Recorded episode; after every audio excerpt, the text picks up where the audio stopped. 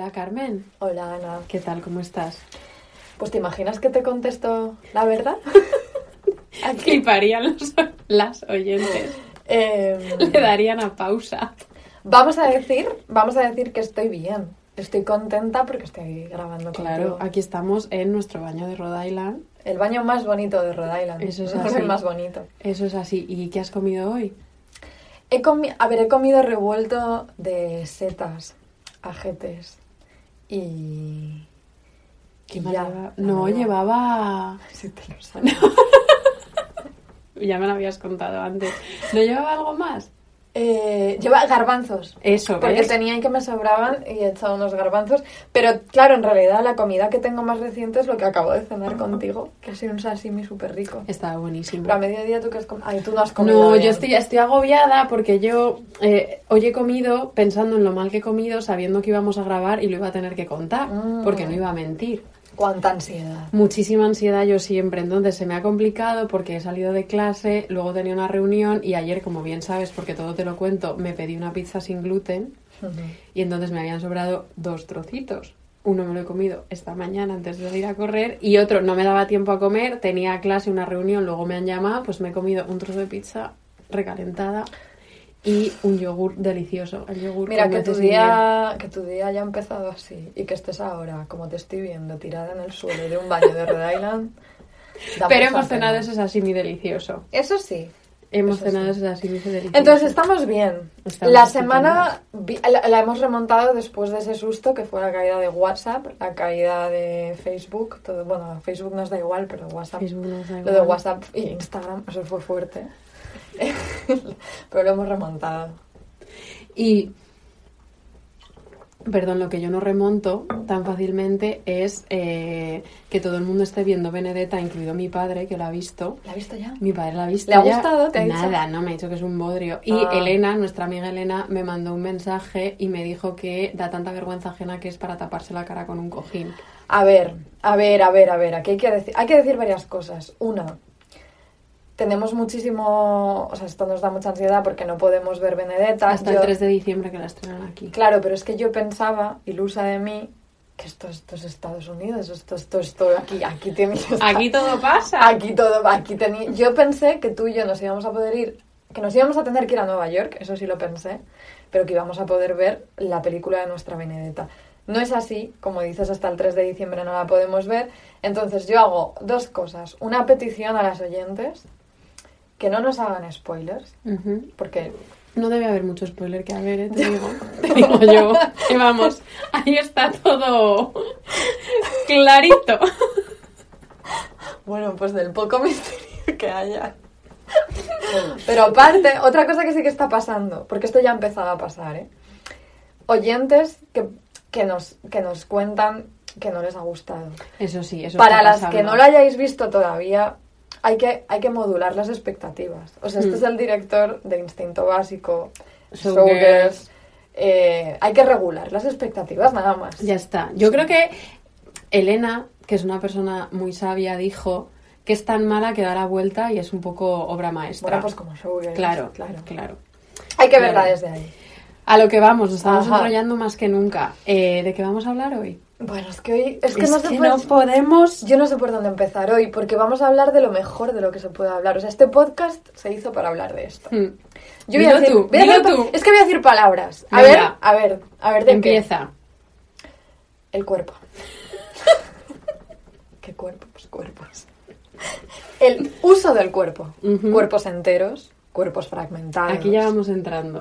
El cuerpo y sus trocitos como marcas de prestigio, como negocios, como talismanes, eh, repositorios de identidades comunitarias, mm, eh, hacedores de milagros curativos. todo eso. Objetos multitasking, por un lado, sí, mediadores con el más allá. Por otro, eh, pues como hemos dicho ya, marcas de poder. Bueno, ¿qué es esto, Ana? ¿Qué es esto? Son las reliquias. Tú tienes, porque has hecho lo de talismanes, tú tienes amuletos. Vamos a ver, tú, tú- a ver, a ver. Aquí nos conocemos ya. Aquí sabemos que la supersticiosa eres tú. Soy yo, pero nunca te he preguntado si tú tienes amuletos. Em, Tenías un ítero el cristal ese que nos dieron. Me lo quitaste. Te lo quité. Me lo Te quitaste. lo tengo que devolver. Pa, ya no- obviamente ya no eres mi amuleto. Em, a ver, es que yo tengo una cosa con los... Esto sí lo hemos hablado. A ver. Em, mi relación con los objetos y el afecto hacia los objetos y como el coleccionismo de objetos y tal está muy truncado por traumas Ah, infantiles. me acuerdo de eso. Creo que me apegué tanto a objetos en la infancia. ¿De qué objeto era? Era una diadema de Hello Kitty, ¿vale? Pero era mi Se diadema. habla muchísimo de la diadema de Hello Kitty. Era mi diadema de Hello Kitty y yo eh, pasé por un trance muy doloroso. O sea, no, no, es que lo fue. Que me, pues, ¿sabes? me la rompieron, me la perdieron. Bueno, pues es- y yo te- tenía mucha, mu- mucha confianza puesta en eso. Creo que desde entonces eh, soy muy incapaz Y como tú eres así como eres, yo soy, a ver, soy escorpio rencorosa. No, no, no, yo, yo no me fío ya. O sea, me da mucho miedo poner demasiado afecto en los objetos. Y, y también es que he vivido, esto lo digo mucho también, pero en, como en 12 años, 20 Ya. casas, ya, pues no sé. Me he ido haciendo desprendida. Igual es que soy más protestante yo. no digas eso. No Perdón. digas eso. No, joder, no, no debo decirme cosas No digas eso antes de grabar un episodio sobre reliquias. Mm, ujú. No, no, no. ¿Tú? Y bueno, yo muchísimo, Claro. todo, o sea, todo es un amuleto para mí. No, yo creo, al o sea, yo creo muchísimo, como tú bien sabes, en la carga afectiva de los objetos. Y como sabe cualquier persona que me conoce, mm, media hora. Y, a ver, mi gran, a ver, amuletos grandes, todos mis anillos, que no salgo a la calle sin ellos. Y eh, mi polo de la suerte. Que yo- Puedo contar por lo menos 12 oyentes que saben de la existencia de mi polo de la suerte. Que yo tu polo de la suerte de decir que yo voy de que ya no soy supersticiosa porque yo no quiero poner esa confianza en objetos y luego verme defraudada. Pero si yo vuelo con Ana como volé hace poco y Ana no se pone su polo de la suerte, me Bueno, es que esto lo tengo que contar y es que la única vez que yo he hecho un vuelo transatlántico sin el polo de la suerte, que era en Madrid y Nueva York, hubo una tormenta de nieve y acabamos haciendo un aterrizaje de emergencia en Bermudas. O sea, la vida me lleva a creer en los, A veces sí. en los amuletos. ¿Tengo reliquias? No, pero me encantaría. ¿No tienes reliquias? Bueno, sí tengo unas bolas de pan que hice Claro. como con 15 años y las guardo todavía. Espera, espera, espera, espera, espera. O sea, es unas bolas, unas de, bolas de unas pan. bolas de pan, como cogí miga de pan e hice unas bolitas y las guardé y las sigo teniendo. Pero y eso no, o sea, ahí no hay gusanos No, ni nada. se queda como rígido. ¿Eso ¿Qué coño es? Y tengo, tengo los, los dientes de Susana que me dio unas molas del juicio suyas. Eh, Porque eso me sí que gustan Eso es muy reliquia. Pero me gustan, o sea, como son Claro. muy bonitas. Pero es que esto, porque yo, yo no tengo reliquias, pero yo de pequeña me encontraba reliquias en mi casa. O sea, ¿a ti no te suena? Que esto yo no sé si es una cosa... O sea, no sé cuán extravagante es esto o si era muy común, pero esto de encontrarte en el cajón de tus padres una cajita Con tus dientes. con tus dientes de leche, Mm. pero yo me encontré el algodón después de quitarte el ombligo, ¿sabes? Sí, sí, sí, que se queda. eso estaba ahí. Estamos ya estamos entrando totalmente en el temita. Pero vamos a entrar de fondo. Cuéntanos. Las reliquias. ¿Qué son las reliquias? Lo primero de todo. Entonces, súper difíciles de definir en realidad, porque bueno, son como trocitos del cuerpo, pero no siempre, que esto también lo vamos a ver, y son básicamente un receptáculo de lo sagrado. Entonces, ¿cuál es la importancia de las reliquias? Pues su importancia reside sobre todo en que le, le- le recuerdan a los fieles a la vez eh, como que te vas a morir, la caducidad terrenal, pero por otro así. lado, la trascendencia divina. Pero todo esto, como, como todo este, el aspecto como más teológico de las reliquias me interesa, pero nos interesa muchísimo el show de las reliquias. Claro. Porque eh, leyendo un artículo sobre reliquias, que en realidad he leído ya muchas veces por cosas de la vida, decían una cosa muy guay, que es que las reliquias son sobre todo un, un producto social, porque claro, es eh, todo el valor de las reliquias depende, o sea, son como huesos, pero son huesos autentificados. A ver, la fe que tú le quieras poner. Es como También. tu polo. Es que- como mi polo, pero, pero bueno, tú sabes bien que hay un sistema burocrático detrás Sí. muy sólido. Entonces son como huesos autentificados por el Vaticano, pero que sin un culto público se convierten en cualquier otro hueso. Entonces, las reliquias tienen mucho de show y de performance social. Hmm. Y funcionan gracias a una expresión que utilizaba la autora de este artículo, que es como de radioactividad sagrada. Entonces como que impregnan todo lo que está, todo lo que está a su alrededor. Y, y nada, pues eso son las reliquias, básicamente. Segundo para radioactividad sagrada. Me encanta. Wow. Claro, así, porque ella en inglés lo llama Holy Radioactivity, que pues yo he dicho radioactividad sagrada. Tiene que ser Santa eso. radioactividad Eso, también. eso. Y mm, entonces, claro, como nosotras siempre lo que más nos interesa eh, son las mujeres, bueno, quiero decir, pero eh, también vamos a hablar mucho de la importancia que tenían las reliquias para las mujeres, pensando sobre todo que eran monjas que en los siglos XVI y XVII vivían en clausura rigurosa y que como todos estos pequeños objetos se convirtieron en, en instancias de ejercitar un de ejercitar el poder público, subvertir el silencio, la falta de agencia espiritual, entonces como que también hay mucha estrategia espiritual y apostólica con el juego con, Sí. con el juego con las reliquias. Hmm. Y, eh, Pero también veremos que... Y no solo eso, también un jueguecito sensual. También. Hay muchísimo, Como hay muchísima mucho, sensualidad. mucho, de hecho, mucho. estaba, como se nos dice, de hecho el otro día tuvimos una petición de episodio que se nos iba un poquito porque era como ¿Cuál un era? pelín medieval. No lo voy a decir por si lo hacemos Ay. en algún momento. Tenía que ver con Juana la Loca, Ah, que se nos va vale. un poquito, se nos va un poquito de época, pero hoy estaba leyendo, que ya le hemos nombrado alguna vez, a esta medievalista que se llama Caroline Walker Bynum, que Sí. hace unos libros maravillosos y ella trata sobre todo sobre la Edad Media y tiene un libro sobre materialidad cristiana. Y lo estaba ojeando y no me vais a creer, pero es un libro súper legible. O sea, es como, es como una novelita. Son- Ella escribe muy Es que legible. escribe muy bien. Sí. Y entonces ella cuenta que, por supuesto, las, pues las reliquias, eh, pues desde siempre han estado por ahí pululando, pero que hay un cambio muy claro y que a partir del siglo XII eh, hay nuevos milagros asociados a las reliquias. Entonces ya las reliquias empiezan a tener milagros de eh, que están muy asociados a metamorfosis, es decir, empiezan a aparecer reliquias que sangran, reliquias que cambian de forma, reliquias que brillan en la oscuridad. Te lo hacen todo. Hetero- son una Thermomix. Entonces, claro, como que realmente como también como una evolución histórica de las reliquias bastante intensa. Desprenden grasita o olores. Depende Lo que quieras. Tal cual. Y eso, al parecer, eso antes del siglo XII no pasaba. Hmm. Entonces, como que empieza a pasar, y para nuestra época, como vamos a ver, aquello era, mm, vamos, un festival, Claro. un auténtico festival. Y antes has dicho lo de que eras protestante, no, porque eh, Calvino Hmm. escribió un tratado en 1543 que se llamaba el Tratado de las Reliquias, donde intentaba tirar por tierra toda esta industria de, de reliquias que empezaba, que empezaba a aparecer.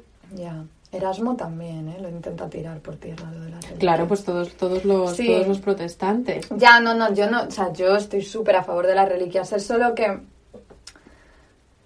me cuesta depositar mi fe en el exterior. Ese es otro tema. Pero, Ya hemos abierto un tema de las reliquias que es el asunto de todo este asunto como de, de la tensión como entre lo sagrado y lo y la caducidad terrenal. Un disclaimer que tenemos que hacer Ay, sobre es este muy- hay que episodio, hacerlo, sí. hay que hacerlo.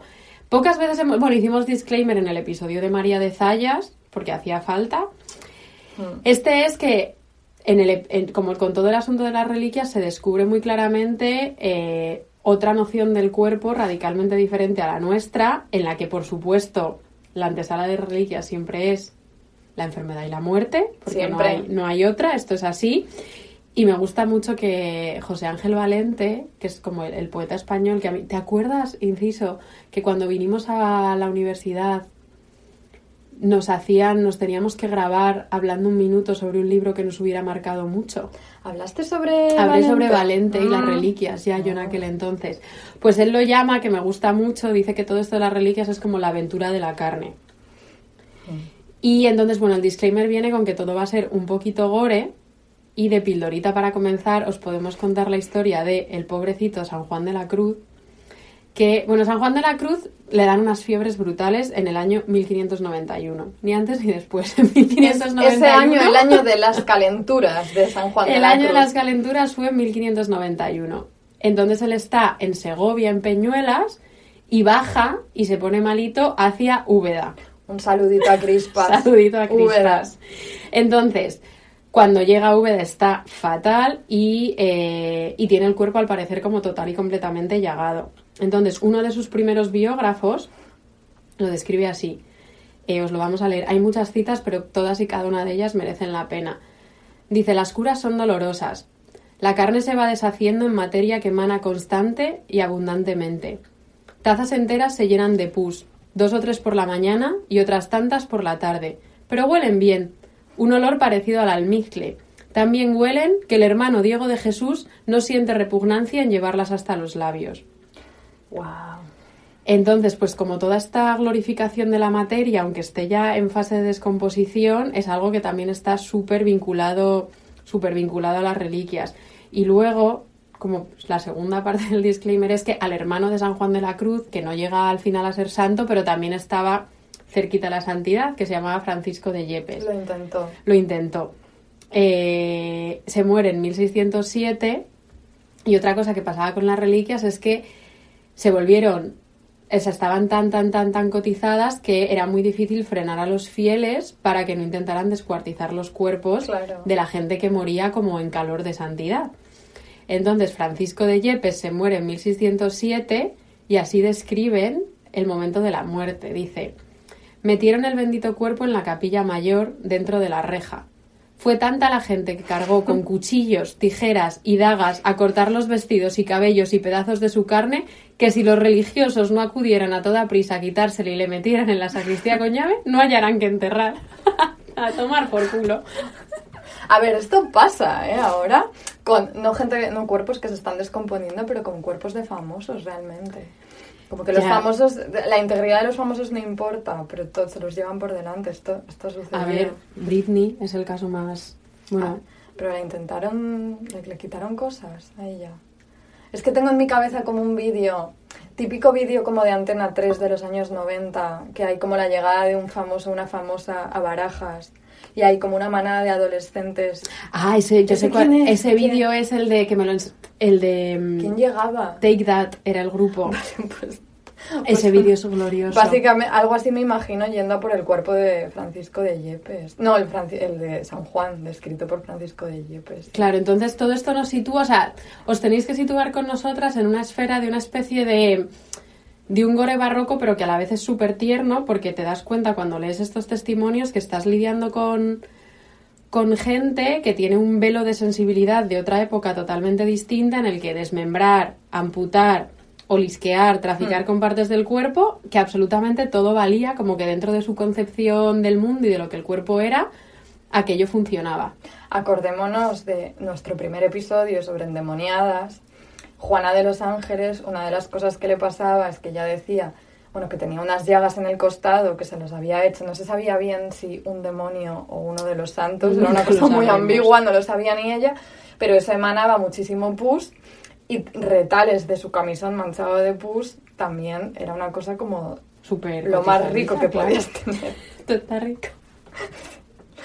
tal cual. Entonces, para mm, ya que hemos entrado en el tema de las reliquias, algo que me hace muchísima ilusión de, de este episodio es que por fin, más allá de alguna Aquí mención, viene. aquí se vienen cositas, más allá de una mención tangencial y pasajera, vamos a hablar bastante de Santa Teresa. Entonces, eh, ¿qué le pasó a Santa Teresa? Te lo cuento. Hombre, por favor. Santa Teresa se muere. Ya lo, ya lo anunciábamos el otro día en, el- en Instagram, que Santa Teresa se muere en Alba de Tormes en 1582. Entonces se muere el 4 de octubre. No, pero explica bien lo de las fechas Claro. porque no todo el mundo Claro, no, perdón, pues Santa. Teresa se muere el 4 de octubre y la entierran al día siguiente, que fue justo el año en el que eh, se instauró el calendario gregoriano, entonces tú te duermes el 4 de octubre y amaneces el 15. Es que eso es, es que qué desazón. Y un Eso día es- me leí la Wikipedia entera del calendario gregoriano para entender por qué. Y no lo entiendo. No, porque tiene que ver con los números. Porque son, son como pequeñas. punto débil. Son como cositas pequeñas de Mm, algo del sol y los romanos. El caso es que se crea ahí hay un salto Ahí hay un temporal. salto que esto igual de pronto un día podemos hacer un episodio de... No, de- ya no. no. Ahí es. De, de calendario gregoriano, no, gracias.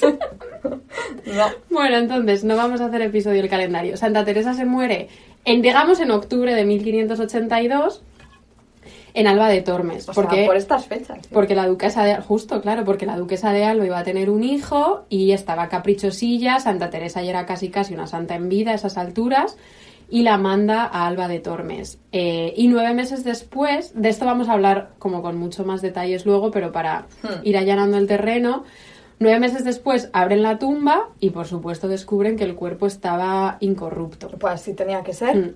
Ya, claro, no podía ser de otra manera. De esto luego es que va- vamos a, vamos a hablar mucho. Pero bueno, ahí estaba el que había sido confesor, mejor amigo eh, y mejor persona, ¿no? El que había sido también un poco como la voz pública de Santa Teresa cuando ya no tenía derecho a hablar públicamente, que se llamaba Jerónimo Gracián.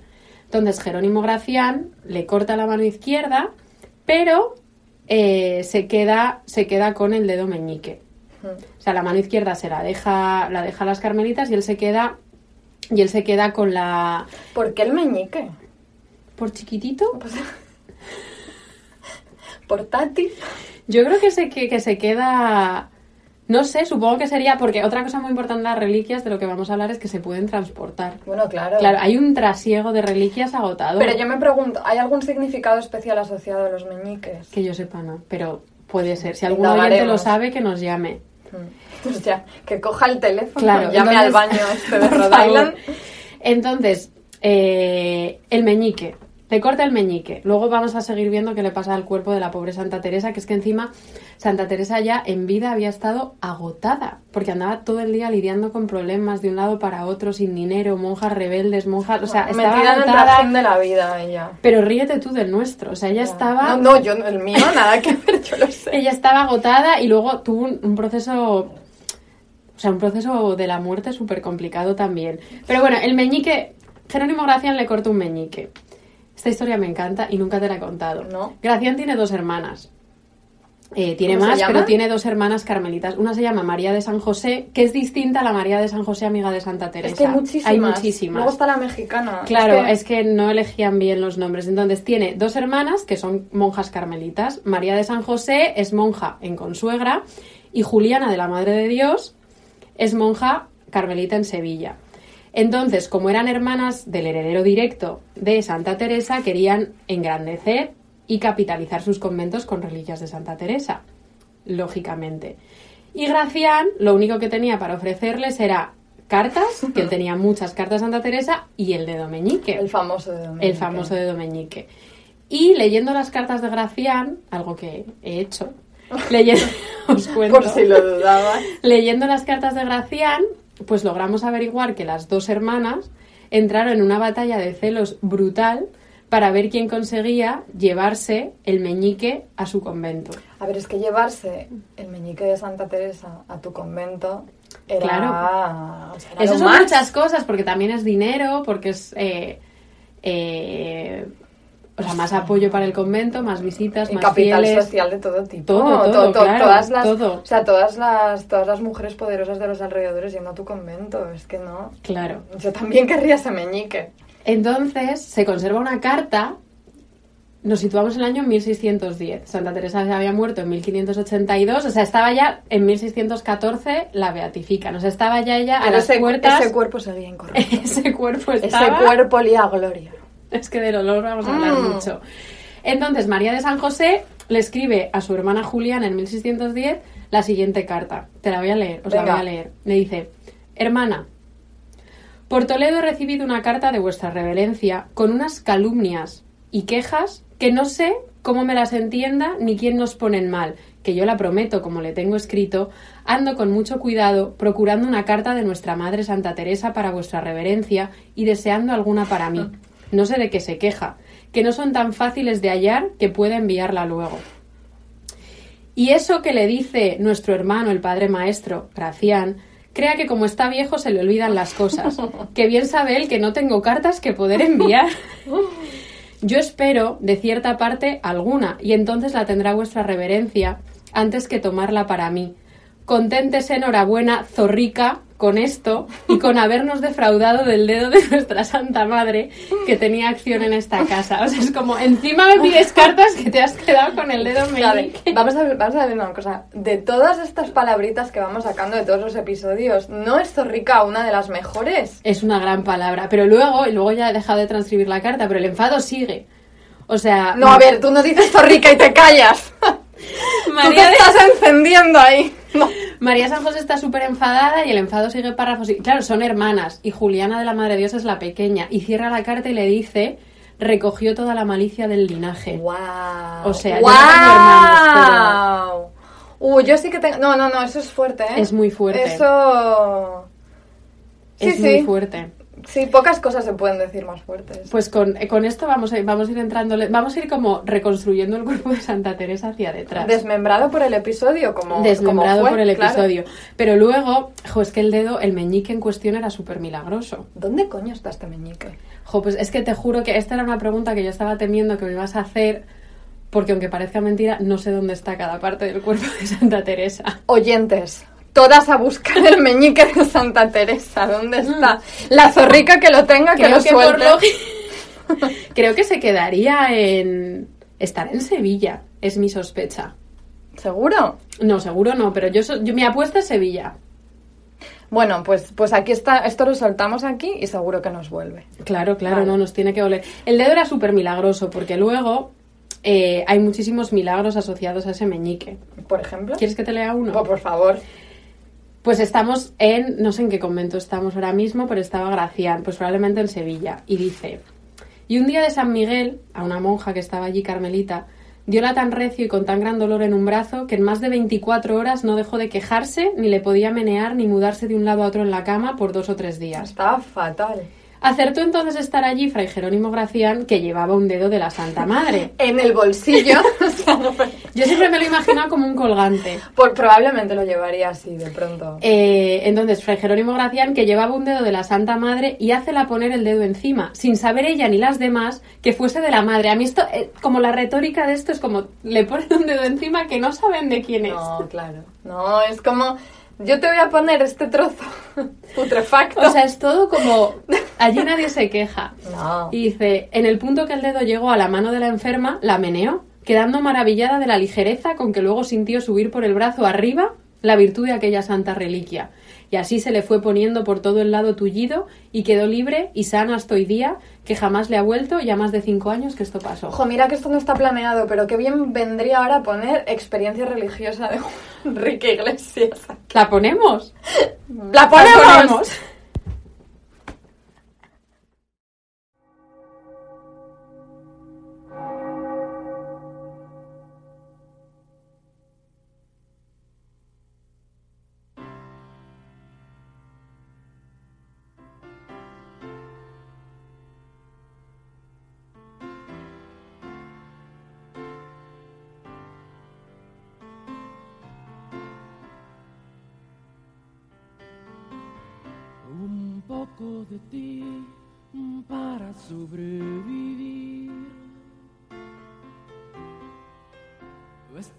Noche que viene fría y sola.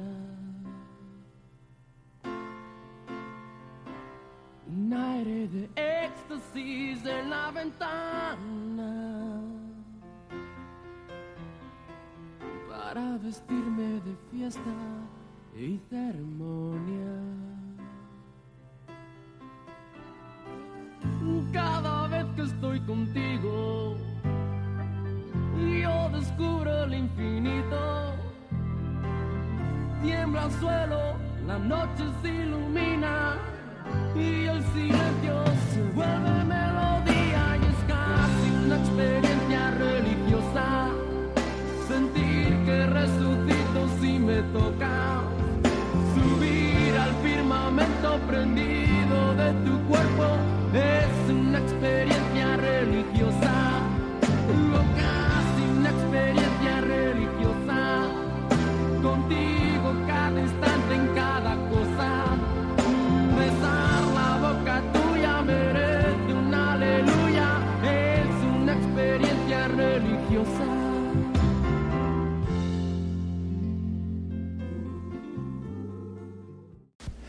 Mira, me alegro tanto de haber tenido este momento de inspiración Es que divina. te ha venido, claro, es que es de tanto hablar de reliquias, porque claramente, o sea, eh, A ver. Francisco de Rivera, que os voy a contar quién es, le podía cantar esta canción a Santa Teresa en cualquier momento. En cualquier momento cualquier se podía momento delante de su cuerpo Pero tía, pensando, o sea, la familia Iglesias y reliquias, reliquias y la familia Iglesias.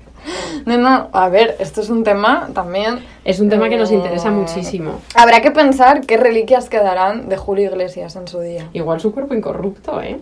Es que yo creo que ya, pues es que a- este as- paso. es un poco momia ya el A este paso. No, pero esta canción he, vi- he visto mientras estábamos escuchándola que es de un tal. el sorpresa, sorpresa, no la escribió Enrique Iglesias. Vaya. La escribió un tal Chain García Alonso, que no sé quién es, pero Sí. nació en La Habana. No sé quién es, obviamente. No sé. Nació en el siglo XVII. Entonces, no sé quién es. pasamos, seguimos. Bueno, nos habíamos quedado con las hermanas de Jerónimo Gracián peleándose a muerte e insultándose por el dedo meñique.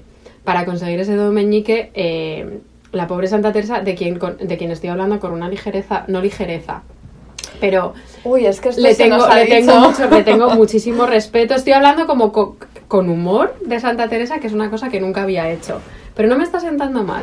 Eh, pero bueno, que se sepa que es, es, un, es- un humor plagadísimo de afecto. Pla- pla- o sea, es, bueno, lo he dicho cientos de millones de veces que es mi vínculo afectivo más sólido y constante, lo cual dice mucho, no sé si de mí o de Santa Teresa.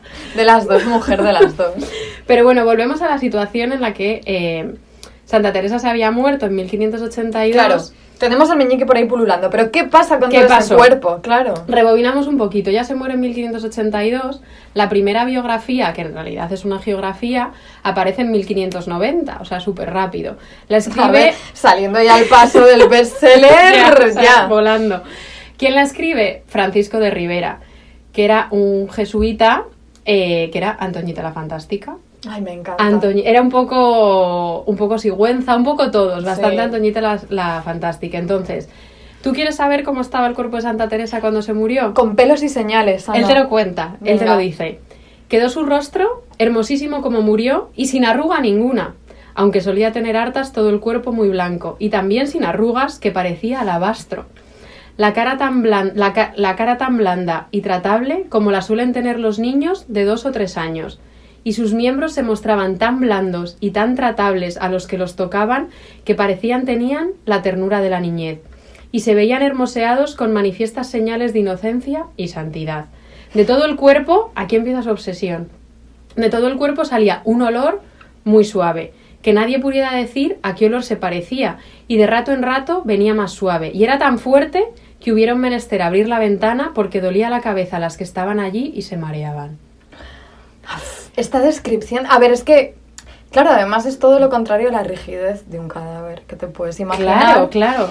Todo es blandito. Todo es blandito, suave, todo huele bien. Él en otro momento dice, porque él está, o sea, es que, o sea, me encantaría simplemente sentarme aquí a leeros la biografía de Rivera porque es una maravilla. Audiolibro. Audiolibro de la biografía de Rivera, porque él está obsesionadísimo, jo, que también realmente es, es, es, es una joyita para hablar de los sentidos en, en el siglo XVI-XVII porque está realmente desquiciado con el tacto y el olor. O sea, no para, está súper obsesionado. Lo del olor tiene sentido porque se supone que si las reliquias, o sea, estas partes de los cuerpos de los mártires, de las santas, son como mediadores celestiales, como Claro. que te transportan al más allá, tienen que oler, pues, mm, al más allá. claro. Claro. Y aparte también como que el, se supone que el olfato es como el sentido con el que tienes más, más memoria. Mm. Como que creo que probablemente algo, algo tenía que ver con eso. Y también probablemente porque como no nos creemos que el cuerpo estuviera incorrupto, realmente... ¿No te lo que el olor debía ser tan nauseabundo que creo que también hay como un mecanismo de compensación. Taparlo a tope. de crear estos relatos, entonces él está obsesionadísimo con el olor Imagínate los mejunjes que se, que se O sea, inventaban no, o para, sea, para esparcir Lo por pienso estos mucho, cuerpos. ¿eh? Lo pienso mucho. Ya. Oye, pero vamos a darles un, o sea, un voto de confianza, es que igual olía a cielo. A ver, el poder, quizás Es una experiencia religiosa, lo Ana. es, lo es. De hecho, él eso está como obsesionado en que quiere, porque claro, él, él lo que quiere es acelerar el proceso de santidad de Santa Teresa en parte. Claro. Eh, y para esto hacen falta milagros. Y le obsesiona muchísimo lo del olor. Y por un lado, él también era Antoñita la Fantástica, tenía mucho ego y quería situarse él como eh, mediador en el proceso de santidad. Entonces él quiere, es como yo he olido, yo, yo he sentido este olor y os lo quiero comunicar. Y está, tiene, testigo, claro. Claro, y tiene una ansiedad brutal entre que por un lado lo quiere describir, pero por otro lado no se puede porque es un olor tan inefable, Pero sí. él lo intenta, dice, unas veces me olía a azucenas, otras veces a jazmines, a violetas, otras no sé a qué decirte a qué me olía. Entonces está como todo el rato creando como un espectro así de flores. Sí, pero está hablando todo el rato de olor porque es raro que al ubicarse él como testigo de algo así, él no se inventa milagros observados. Como cosas No. que pueda, ¿no? O sea, es todo muy... De hecho, y todos los milagros que él relata, o muchos de los milagros que él relata, que vamos a ver algunos, están vinculados al olor. O sea, él está obsesionado con el olor y como con el liquidito que desprende cualquier parte del cuerpo o de cualquier carta de Santa Teresa. A ver, el reverso de todo esto son, y es de, de nuevo, de esto ya hablamos en el primer episodio, aunque no sé si entramos mucho en esto, pero el reverso oscuro de esto son los malos olores de las posesiones demoníacas Claro. y las secreciones que son todo lo contrario. Como... Claro, claro. Yo creo que no llegamos a hablar, ¿eh? No hablamos de eso. No, igual de pasada. Siempre hay mucho de eso. Y cuidado, porque esto, esto, esto también me acuerdo. En algún episodio del programa este de Cuarto Milenio, llevaban antes a un... No sé, hubo un tiempo en el que llevaban a un tipo que... mm, que creo que era bastante farsante. Vaya. Sorpresa. me, me, me, me quedo muerta. Pero dejaron de llamarlo, ¿eh? Por algo. Y la cosa es que él siempre iba a casas donde había sucesos extraños y yo creo que tiraba bombas fétidas o algo así, pero era como si, si, si, si estaba ese olor fuerte, no sé exactamente a qué quiere decir, pues que es obra del demonio. Em, Bueno, eso sí. no pasaba en el sepulcro de Santa Teresa. Nada más lejos de, de aquello, no, no. no. Entonces, nunca os voy a contar, nunca os voy a contar el, el po- el pobre proceso que sufrió el cuerpo de Santa Teresa. No, venga. Entonces, volvemos. Se muere en octubre de Joder, 1582. es que lleva muchísimo tiempo muriéndose. Y entonces, pero después se muere en, en Alba de Tormes porque la duquesa de Alba se empeña. Pero claro, los carmelitas se la quieren llevar a Ávila, que era como su sitio. Entonces, finalmente consiguen en, eh, en 1585, los carmelitas ordenan trasladar el cuerpo a Ávila, lo exhuman, se lo llevan, le cortan otro brazo, le cortan otro Por brazo. si faltaba, ¿sabes? Hacía falta más. pues- Y, eh, y entonces, bueno, o sea, básicamente, o sea, aquello se empieza, aquello se empieza a desmembrar. Lo que me interesa básicamente. Pero cómo, perdona, pero ¿cómo le cortaban el brazo?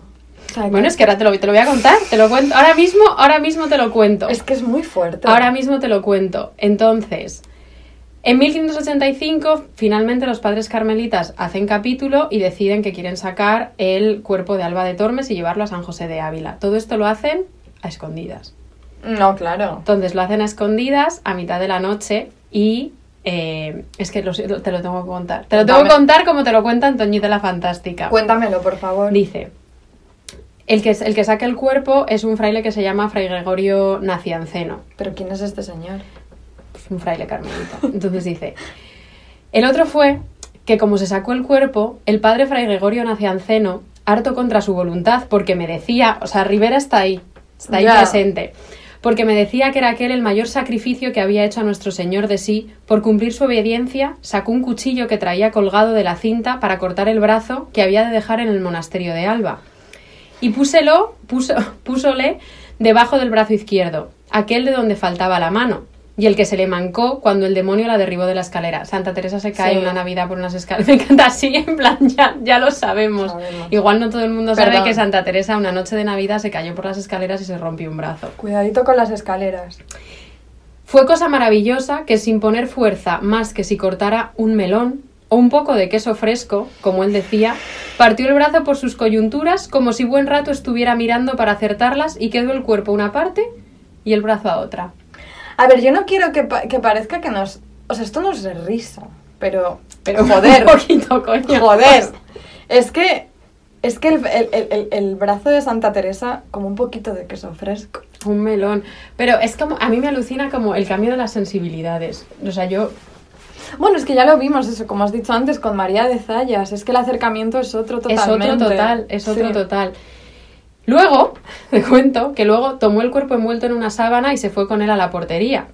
En esto, como salía tan gran olor, las monjas arriba en el coro Sospecharon que las llevaban su tesoro y fueron por el rastro del olor a la portería, pero ya el padre Fray Gregorio había salido y la puerta estaba cerrada, y así se hubieron de volver harto tristes, quedándose solamente con el brazo y con una parte del paño de la sangre. A ver, esto es gracioso, pero imagínate el drama. Que no, que no, o sea... El drama de además, o sea, llegar corriendo y no poder salir. No, claro, pues estás en O sea, no podías ir detrás No, de no, no. ellos.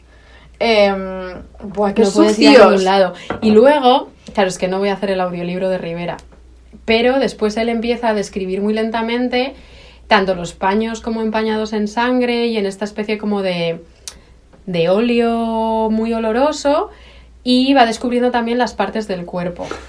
Entonces, como el brazo de Santa Teresa tiene esta historia tan incrustada en nuestro tejido nacional, esta, eh, Carmen y yo hemos debatido mucho sobre si íbamos a aludir a la historia de Franco y el brazo de Santa Teresa que nos da una pereza monumental.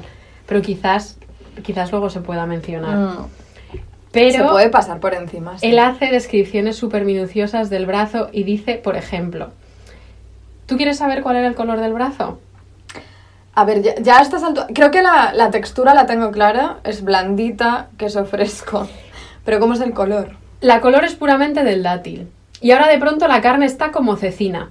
O sea, algo ha pasado. Pero el momento en el que esta persona se sentó a escribir esta descripción, eh, tendría el brazo delante. Tendría el brazo delante porque dice, la color es puramente del dátil, la carne está como cecina. El cuerpo tiene arrugas, como suele quedar flaco a las personas que han sido gordas y ya no lo son. Fíjate, ¿eh? No, me acuerdo del programa este de My Life with 500 kilos, que los operan y Y luego... de pronto, pues, claro, todo el pellejo. Claro. Entonces, pero luego cuenta como que tiene, que tiene el pelo y, él, y Francisco Rivera dice que yo lo he visto muchas veces y lo he cogido. O sea, él ha tenido el brazo, el brazo en sus manos. Cuidado porque esto es súper interesante, porque es como un discurso muy de... Como que es un prueba y error de un discurso casi científico, como de anatomía, como de empezar... es como- que es la se- misma época, además. Claro, es la misma justo, época porque en la que se está- ¿cuándo es? Es 1520, y algo puede ser, o un poquito más tarde, no me acuerdo. Pero sí, es como... Vesalius es la primera persona que hace una disección, ¿no? No, hombre, no, No. es la primera persona No, que hace una disección, pero como que escribe un, un, un tratado de anatomía en el que básicamente en lugar de simplemente heredar conocimientos De la eh, medicina galénica. de la medicina galénica ya sabidos de libros, sino que él reivindica el papel de los diseccionadores, como que no son simplemente cirujanos como llamaban, sino que es, eh, le da muchísimo valor a realmente coger, como está aquí cogiendo esta persona, el brazo de Santa Teresa, observarlo diseccionando.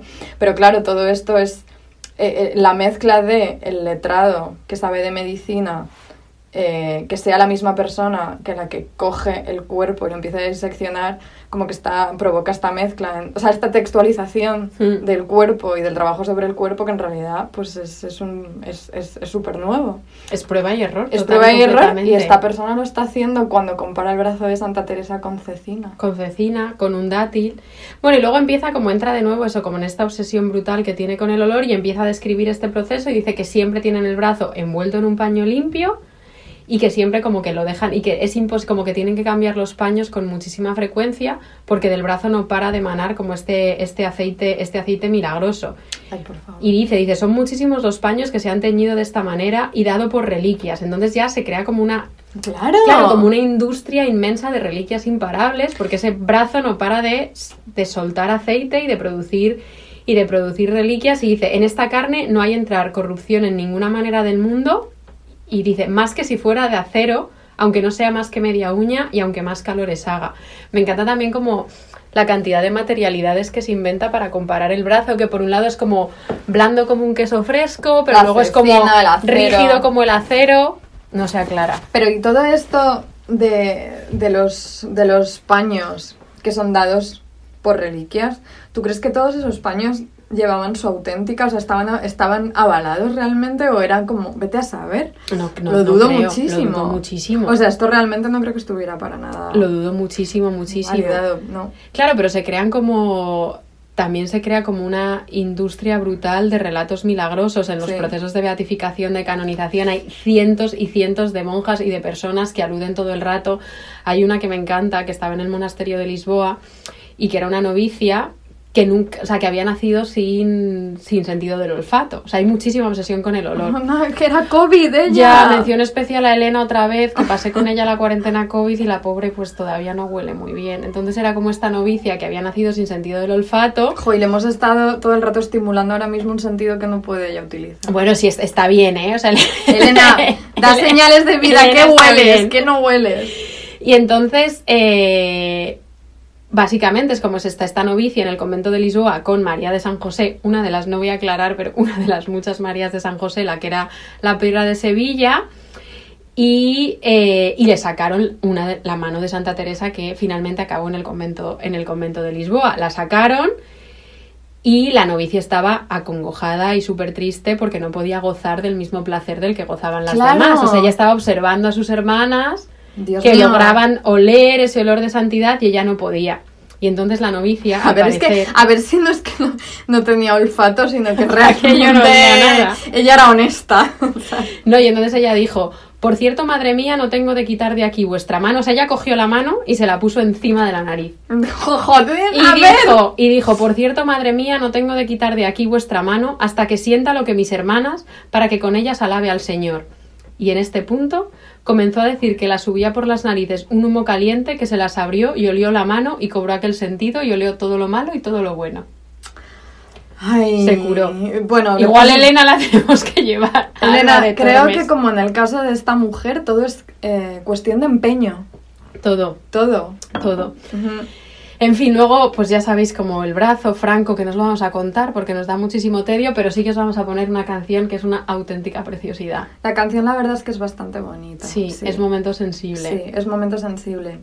Eh, os dejamos con ella. ¿Tú te has quedado a gusto hablando de Santa Teresa? Jo, estoy, o sea, Porque era tu primera vez aquí es mi hablando primera de Santa vez, Teresa. estoy, espero haberle hecho justicia. Yo creo que sí. Yo hago mucho por Santa Teresa, o sea, esto es. esto A ver, es que, así. que tú amas a Santa Teresa, creo que no, o sea, no lo duda nadie en España. No, ¿verdad? El amor que tenéis Santa Teresa, de, de hecho, esto lo voy a decir, yo esto te lo dije el otro día, pero no es algo que yo lleve pensando mucho tiempo, es una cosa que me vino así, experiencia religiosa, olfato recién venido. Yo vi, eh, pusis- cuando, la foto esta que pusimos de Santa Teresa el otro día, el Sí. 4 de octubre, El retrato de Fray Juan de la Miseria. la foto, digo, sí, esa foto. Yo, perdone, señora, el retrato de Fray Juan de la Miseria. Eh, eh, en aquel retrato de pronto yo dije, esta persona me recuerda a alguien. Y entonces mi cabeza hizo y recuperó ayer. una fotografía que yo he visto tuya, Ana, del día de tu comunión. En mi Instagram la podéis ver todas, ahí está. Por favor, id todas ahora mismo. Ana mirando al infinito, eh, muy contenta, muy feliz, muy plena de estar recibiendo su primera comunión. Y es Santa Teresa de anciana. Es verdad un poco que si me pongo, de hecho lo voy a hacer, si me pongo un filtro de Instagram de Por estos favor. que te hacen anciana, está, Carmen está O sea, buscando el lo- móvil es que, que no lo puedes usar porque estamos No, grabando En con cuanto él. terminemos de grabar este episodio, te hago la foto con el filtro eh, para. Sí, no, yo, tengo, yo me he quedado a gusto hablar de Santa Teresa. Me gusta saber que todavía nos queda episodio por delante y voy a seguir hablando de ella. Queda muchísimo episodio por delante, pero vamos a escuchar. Ah, vamos a escuchar la canción.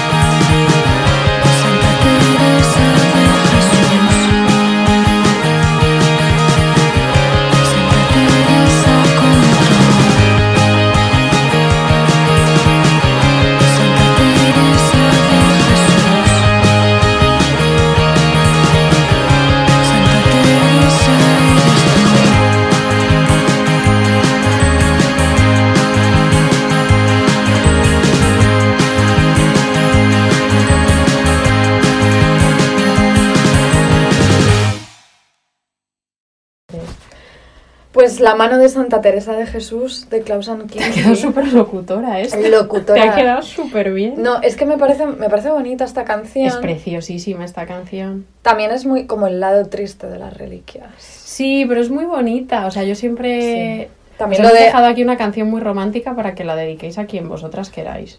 hacerme un abrigo con las pelusas de tu ombligo. Ay. O sea, ¿ves por qué, ¿ves por qué no quiero reliquias, Ana? Ya, igual yo... Porque, porque soy escorpio y sé yo que es que, que es que... Hay que parar con los horóscopos un poquito, ¿eh? Hay que bajarle. No, si yo no te creas, ¿eh? Que, que no, pero... Pero sí. Pero sí. no, bueno. No, pero la canción es preciosa y nos sirve de... Nos sirve para aligerar un poco como todo este tono como entre entre Gore y Festival del Humor que teníamos con el pobre cuerpo de, de Santa Teresa. Ya, ha- Algo- ha sido un festival gore. ¿eh? es que ha sido muy fuerte. Pero realmente, quiero decir, si alguien se atreve a acusarnos de frivolizar con el cuerpo de Santa Teresa, no hay más que decir. Que no, que no, por Todo Dios. esto son citas. Que no, que todos son citas y que no se frivoliza O con sea, esto, son, que son es citas contemporáneas de. ¿no? acercarte a otra sensibilidad y hay como un choque temporal, epistémico, De todo, todo. tipo. Y, pero bueno, algo que se me ha olvidado mencionar es que todo, como que todo está, porque tiene mucho de espectáculo, obviamente, ya lo decíamos Todo, al principio, es, básicamente un espectáculo, un show, la textualización de...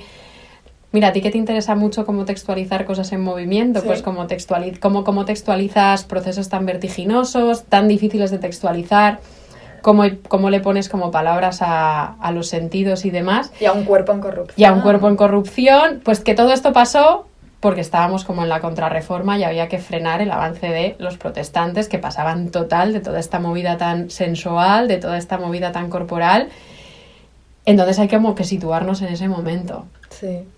Ese momento. A ver, lo, lo que pasa también en el, en, en el Concilio de Trento es que las, las reliquias en sí, la idea de las reliquias salen súper reforzadas. Entonces, a partir, claro, a partir de este momento hay un boom, como una renovación de las reliquias. También porque coinciden con un momento que a mí, es que esto me, me fascina bastante, que es el momento en el que se descubren muchísimas catacumbas en Roma. Ay, por favor, yo de esto no sé nada. Yo tampoco te creas que sé, o sea, no, desde luego no, no, no sé ni un trocito del meñique de Santa Teresa. Pero sí que me interesa bastante, porque es un momento en el que eh, es una mezcla, o sea, se, se junta todo este descubrimiento de las reliquias con descubrimientos arqueológicos y, y cómo se mezclan los dos procesos. La cuestión es que en 1578 Ujú. hay unos trabajadores que están pues en, unas, en unos viñedos trabajando Carmen siempre con las obras. obras, de- p- trabajo, no, ni que me- pero ni que fuera yo de hacer cosas, si yo no me muevo. Sí. Pero bueno, no, no, no me, no me muevo yo mucho. Pero la cosa es que están estos señores de pronto en unos viñedos de, pues por Roma, en Vía Salaria. Vía Salario. Recordad que la hija de Felipe que habla italiano es Carmen. Sí, habla un italiano súper fluido. Mejor que yo. No, pero están, pues están ahí trabajando y entonces se encuentran con un cementerio subterráneo. Eh, entran y está decoradísimo con pinturas cristianas, con inscripciones en latín, con, con, es- con sarcófagos esculpidos y aquí esto inicia una auténtica revolución. ¿Qué sucede? A partir de aquí llegan eh, Carlos Borromeo y Filippo Neri, que serán santificados, y a partir de aquí empiezan con una fiebre arqueológica. Pero llegan ellos dos. A ver, llegan, están, esto lo descubren estos señores que están Sí. ahí, eh, pues, pues trabajando en los viñedos. Entonces empieza a correr la voz, oye, aquí hay cuerpos enterrados, son los mártires, tal. ¿Qué hacemos? Claro. Y, la cosa es que empiezan a encontrar muchísimos, muchísimos cementerios de, que no se habían descubierto hasta entonces. Y entonces cuando in- intervienen, sobre todo las figuras más prominentes en estas búsquedas arqueológicas, son Filippo Neri y Carlos Borromeo. Y entonces es muy, es, o sea, es muy famoso que ellos se pasan noches enteras, vigilias enteras, sacando huesecito a huesecito. Y hay descripciones de cómo se pasan pues la noche sacando cada, ca- cada huesecito en más de 30 cementerios subterráneos, todos llenos de huesos pues de los primeros mártires cristianos. Y así, Y, o sea, ¿y cómo o sea, se fiaban de las inscripciones? Entiendo y asumo. a ver, hay un deseo, Ana. El Ya. deseo, el deseo es que esos huesos sean de los mártires Claro. cristianos. ¿Qué mártires? Creo que eso importa poco. Importa O sea, les poquísimo. importa poquísimo. La cuestión es el, el peso político que eso le da a Roma Claro. en ese momento. Encima Roma siempre enfadada con... Roma, sí, a ver, en esos momentos además estamos, o sea, eh, quiero decir... 1573 1570 era. 1578 es el momento del saco de Roma, esto ya ha pasado bastante, pero... Pero ahí seguimos. Pero ahí seguía la aquellos cosa. o sea, la cosa del papado con el Claro. imperio, no sé qué, entonces esto viene fenomenal. Eh, entonces, claro, bueno, ap- aparecen aquí los protestantes, por supuesto, pues quitándole todo crédito a estos descubrimientos porque es lo que tienen que hacer. Me arrepiento muchísimo, ¿eh? De haberme identificado como Oye, no tenemos nada contra los protestantes, por favor, ¿eh? O sea... No, pero yo no lo soy. Pero Carmen no lo es. Pero yo no lo soy. Bueno, la cuestión es que todas estas reliquias, eh, eh, o sea, todos estos huesos que empezaron a, a- a sacar de ahí, se convierten en reliquias depositadas en iglesias pues de toda Europa y más allá. Hablan de 300.000 mártires. O sea, estamos hablando de muchísimos mártires. Claro, mm, eh, pues es- ellos entraban en los túneles, en las Y catacumbas decían así... "Ah, aquí- Aquí... Así a ojo me parece que hay 300.000, ¿no? Pero 300.000 es Ellos iban más sacando. grande que... ¿Ves que no lo sé? Ellos iban. A ver, creo que había que dar cifras. Las cifras eran súper importantes. daban una, una idea de poderío, de cantidad, de, de todo, pero además. El espectáculo. El espectáculo y todo era. No, pero el espectáculo es muy fuerte porque ellos iban sacando huesecitos, huesecito y lo iban metiendo todo en, en estuchitos de terracota. Eran en aquel momento. Entonces, Estuchitos de terracota. eran estuches de ¿Y terracota. quién, quién manufacturaría que esos estuchitos de terracota? artesanos de Roma a los que les iba fenomenal todo esto, porque como hemos dicho antes, todo esto es una industria.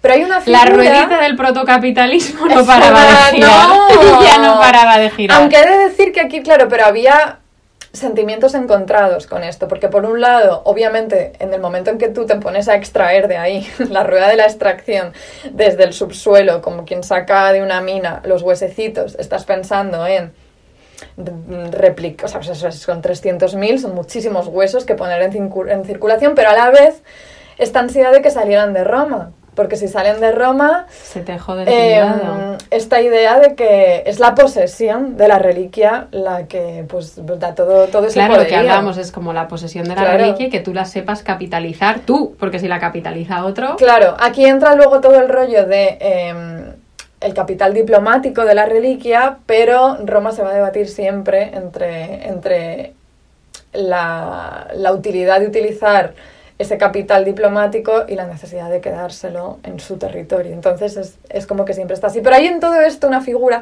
más allá de San Carlos Borromeo y demás, que está ahí que, que- y, que, y que existen como muchas descripciones, pero es que me han dado muchísima pereza porque básicamente es San Carlos Borromeo pasando la noche en vela, sacando huesecitos de ahí. llevaba San Carlos Borromeo que era... ¿El qué? ¿De, de qué orden era? Pues no lo sé. Búscalo. Google. Era- Te abre Google porque... Era... eh, Era, era, era jesu- jesu- jesuita. ¿Era jesuita? Juraría yo que sí. Eh, no, no, no, no, no, no, no, no. Eh, no tuve... A ver... Es que se me ha roto el ordenador. No a sabemos lo que era. No Eh, sabemos eh, qué eh, era. Pero espérate, espérate, esto lo tenemos que saber. Perdonad, ¿eh? Esto, perdón, me ha dado a mí. Eh, mira, esto sí puede entrar. Bueno, no lo sé. No sabemos de, qué, de qué orden Es que igual no era de ninguna. Él era cardenal. Pues igual era como. Yo todo lo que sé, él era claro, ya cardenal, está, ya está. él era cardenal, claro. Bueno, la cuestión es que en todo esto, más allá de él y más allá de, eh, de, de Felipe Neri y los dos da- haciendo un poquito el espectáculo, el espectáculo me parece bien, Hmm. ¿eh? de, de sacar las, las piececitas del subsuelo, pero más allá de eso hay una figura que a mí me interesa mucho que se llama, se llamaba Antonio Bosio, al que llaman, eh, lo llamaban ya por aquel entonces y desde poco después de su muerte, el Cristóbal Colón de las Catacumbas. Ah, lo llamaban, yo creía No, que no, era una no. cosa tuya, una invención tuya. No, no, no, no, no, realmente lo apodaban así, el Cristóbal Colón de las Catacumbas, ¿vale? ¿Por qué? Porque él escribió eh, un libro que se llama Roma Soterránea, que se nota el italiano. Te sale súper bien. Claro, yo- la verdad es que sí. Súper bien. Vale, pues él escribió, a ver, él, él escribió este libro que no se publicó en vida, se publicó después, unos añitos después de que él muriera, se publicó en 1632, que es un libro increíble. De hecho, Bueno, yo tengo como la, tengo la fantasía de acabar metiendo esto en mi tesis, pero ahora mismo, Tú, Carmen, ahora mismo, tú, Carmen, no te cortes. O sea, lo que sea, ahora mismo Laura, nuestra directora de tesis que está escuchando esto, le está dando un infarto, está teniendo un microinfarto en otra estancia de Providence ahora mismo. Perdón, no, era broma esto, no, no, no, no, ah, no, no, esto es broma. Pero bueno, ¿qué es este libro, Roma Subterránea? Es una te fantasía. cabe ¿eh? igual en la tesis. Calla, Bueno, calla, calla. Pero, pero realmente es increíble. Y es un libro que no se ha que yo sepa, no se ha traducido al castellano. Lo nunca. traducimos nosotras. En cualquier momento me pongo y lo traduzco, no. Pero em, lo llaman el primer. Bueno, yo no sabía que esto existía como género. Un género llamado Urban Spelunker. Esto es alemán, que en ¿Es alemán no sé. Pero básicamente quiere decir exploración urbana. Es decir, son textos o documentales o cualquier tipo de artefacto cultural, lo que sea, que tiene que ver con explorar estructuras hechas por, por- por el ser humano, eh, que pueden ser ruinas abandonadas, eh, o por ejemplo como instalaciones industriales abandonadas. cosas Pero no así. tienen que ser subterráneas. No, no tienen que ser subterráneas, aunque hay mucho de subterráneas, porque Claro, se presta esto mucho me, a esto. me recuerda porque como, como tú bien sabes, a mí me interesan muchísimo las minas. Sí, pero fíjate. Cada quien aquí tiene sus cositas. Y me sorprendió mucho que, eh, bueno, hay, hay un congreso eh, que es como The Renaissance Society. Esto no te lo cuento a ti, esto Carmen me mira con cara de lo, me consta. Que lo sepáis. Bueno, pues total, que como que me ha sorprendido mucho que en el último año hubo como mucha, muchas mesas que tenían que ver con el subsu como con la exploración del subsuelo. Y entonces había muchas mesas sobre, sobre minas y subterráneos. Hmm. O sea, como que creo que está habiendo una tendencia de empezar a mirar hacia el subsuelo. Que a mí me Porque ya no se sabe dónde mirar, ¿no? Claro. Hay que, hay que mirar. Pues Claro. sí. No, pues, pues Antonio Bosio miró en, en- en el siglo XVII. Pero ¿y cómo es el libro? A ver, es un libro en el que él, él primero dedica una primera parte que es como, básicamente habla de los mártires. O sea, es como una especie de cosa eh, legendaria, histórica sobre los mártires del cristianismo, pero luego ya sí que pasa a hablar una descripción real de los cementerios que se iban, que se iban encontrando, o sea, una cosa como medio arqueológica, exploración, pues eso, como, como Cristóbal Colón descubriendo el nuevo mundo, pero el mundo de la Roma subterránea, o sea, Es la- que es maravilloso Roma eso. era Roma y de pronto se descubre un mundo inmenso ahí abajo. Entonces habla de eso. Y a mí esto me recordaba mucho. Yo vi hace años, no hace tantos años, no sé de qué año sería esto, pero todo este género de mm, explorar, ya sea subsuelo, ya sea otras partes del entorno urbano. Eh, a la película esta de Víctor Moreno que se llamaba La ciudad oculta. Ay, nunca la vi. La es, ciudad- es de hace poco, ¿no? La ciudad oculta yo creo que debe ser de 2018. Sí, por 2000. ahí yo creo. Es prepandemia, eso Mm. seguro. Yo la vi en, en Matadero hace, hace tiempo y que me gustó muchísimo. O sea, era como Yo no la he visto, pero la quiero ver. Pues era una peli, era muy experiencia y era como trataba, era básicamente retrataba, no sé si retrataba porque no era como el subsuelo de Madrid. O sea, es el subsuelo de Madrid, cloacas, metro, lo que te puedas imaginar. Ratillas. Eh, sí, Eh, y era bastante guay, ¿eh? Era bastante guay. Bueno, pues, es- pues Antonio Bosio hizo una especie de la ciudad oculta, pero de Roma. Eh, y, y sí, y entonces el, eh, el libro ese, lo- lo- de verdad que lo recomiendo. ¿Y Te iba a decir, lo recomiendo mucho, pero no, no ¿Tiene es muy grabados? accesible. No tiene grabados. O sea, es todo texto. Es todo texto. También es verdad, a ver, es verdad que se han hecho reediciones posteriores en el 18, se hicieron muchas ediciones con comentarios, Claro, anticuario, prefacios, tal. y ahí ya sí que hay, pero no del momento. Pero piensa que él no lo, él no lo publicó en vida, entonces... Pero y él, es que perdón, estoy, estamos recreándonos mucho en esto, pero claro, él dejaría como unas copias manuscritas que alguien llevó a imprenta luego. Alguien las llevó a imprenta luego. Qué fuerte. Sí. Y todo esto, claro, todo esto es una cosa que sucede en Roma, pero obviamente tiene eco en todas partes. Y se sabe que de pronto hay unas minas, porque son minas desde donde, de donde salen huesecitos, Miles de reliquias. que son miles y miles de reliquias con el valor que tiene eso. Ya hemos hablado de lo diplomático, pero también de, pues, de cómo, cómo capitalizar ese poder y cómo hacerse con eso. Vale, ¿qué lugar, Ana? Te pregunto. Cuenta, ti. a ver, pregúntame. ¿Qué lugar en el mundo es en estos momentos, decimos, finales del 16, principios del 17, finales del 16? Me ubico. Un lugar que puede ser el agujero negro que todo lo absorbe, que todo lo atrae, que todo lo atrapa y se lo queda? Te voy a decir con dos palabras. Dime. El escorial. Bien, el escorial. Porque tú sabes, Ana, que yo vivo en Rhode Island, pero también vivo un poco en el escorial. Yo, también, yo vivo contigo. Ahí en el escorial vivimos todas. Ahí estamos, pero sí, y es que o sea, no podemos hablar de reliquias sin hablar del escorial. Este episodio están saliendo todas nuestras cositas. Estamos radiantes. Anda que no quedan más. Anda que no quedan.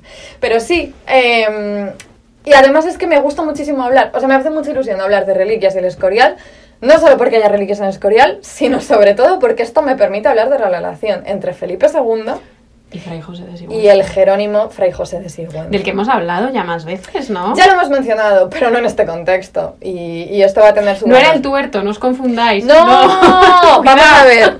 Me, a- Muchos aprendizaje. Y Jerónimos. El tuerto es Jerónimo de Sepúlveda. Es otro Jerónimo. A ese le, tengo mucho cariño al tuerto. Yo también, pero es otra- otra cosita. Sigüenza es otra cosa. No, y porque además, ahora en serio, bueno, no, pero nos permite hablar también como de coleccionismo. Hemos hablado mucho de las reliquias desde el punto de vista del cuerpo, Y lo cómo se van produciendo esas reliquias. Estamos se- yendo en un riguroso orden cronológico de la aunque no lo parezca, de la reliquia. aunque no lo parezca así, cómo se van textualizando también, cómo se encuentran también más allá del cuerpo, cómo se, cómo se desentierran, pero ahora cómo se reciben. Un auténtico coleccionista. Entonces nos situamos de nuevo. El Escorial, nuestro padre. Felipe II.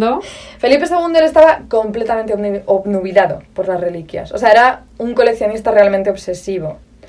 Se dice que en el Escorial él llegó a atesorar más de 7.000 reliquias. Concretamente 7.422. Eso son- Pero 7.422 reliquias que podían ser dos reliquias de un mismo santo. Mm, sí. Vale. Sí, pero dentro de todo esto, y ahora lo veremos, hay cuerpos enteros, hay fragmentitos, Claro. hay trocitos por contacto. de tela que tocaron la cabeza de un santo, etcétera. Entonces hay una mezcla de todo, la verdad. Eh, estamos hablando de siete mil y pico, estamos hablando de mucha truculencia ahí atesorada. Muchísima. Sí. Em, que llegaban como pues en forma de cesiones diplomáticas, hallazgos por toda Europa, pues como fueran, sí. Algo que, algo que pienso yo mucho de Felipe II, y de verdad lo pienso con muchísima frecuencia, es cómo, cómo coño le daba tiempo a todo. O sea, esta persona te está atesorando una reliquia, te está gestionando burocráticamente medio, medio universo Sí. conocido. ¿Tú no te acuerdas Se está paseando, dando vueltas, creyéndose que está en el templo de Salomón. Es fuerte. Pero ¿tú no te acuerdas que hicimos un episodio? Es que claro, esto no lo sabéis. Yo creo que igual lo hemos contado. Ah, que hicimos un episodio cero, que nunca salió. No sé si, bueno, lo hemos, lo hemos contado a mucha gente, pero quizás no en el propio podcast. Bueno, da igual, corta, mm, corto. Hicimos un episodio cero que nunca salió porque no estaba a la altura. Y ese episodio tenía que ver con Felipe II y la procrastinación. que es maravilloso. Porque verdad. realmente él estaba obsesionado con cómo organizar su día para hacer muchísimas cosas, pero a la vez no hacer nada. Eh, Me suena. Algo, algo, sí, algo nos suena. Hacía muchísimas cosas, pero una de las cosas que hacía, o sea, algo que a él, le- tú sabes que se hacen muchas cosas en el día, tareas que tienes que hacer, pero luego están estas pequeñas cositas que te hacen ilusión de verdad. Pues a Desayunar. él, yo creo que, pues desayunar un día, decir, ¿qué has desayunado, Ana? ¿Qué has desayunado, Carmen? Pues hoy esto, pues esas pequeñitas cositas, para Felipe II yo creo que eran las reliquias. Me lo puedo imaginar Saber, perfectamente. gestionar, dónde estaba una cosa. Este trocito de, este, este cachito de uña, Que he traspapelado. que dónde, dónde, en qué parte del mundo está y con quién puedo hablar yo para que a mí me llegue. Ojo, lo entiendo. Es- me-. A ver, yo. Es que tú no coleccionas tampoco. Es que yo no colecciono. es que esto yo que soy de. Yo soy del amuleto y de la colección. Yo todo esto lo entiendo muy bien. Es que yo, es que a mí me da miedo esta obsesión y ahora, ahora vamos a ver por qué. Em, porque sí, él se dedicaba a eso, a guardar, a recibir todos estos objetos, a guardarlos en relicarios súper lujosos, que por cierto, esto hay que decirlo.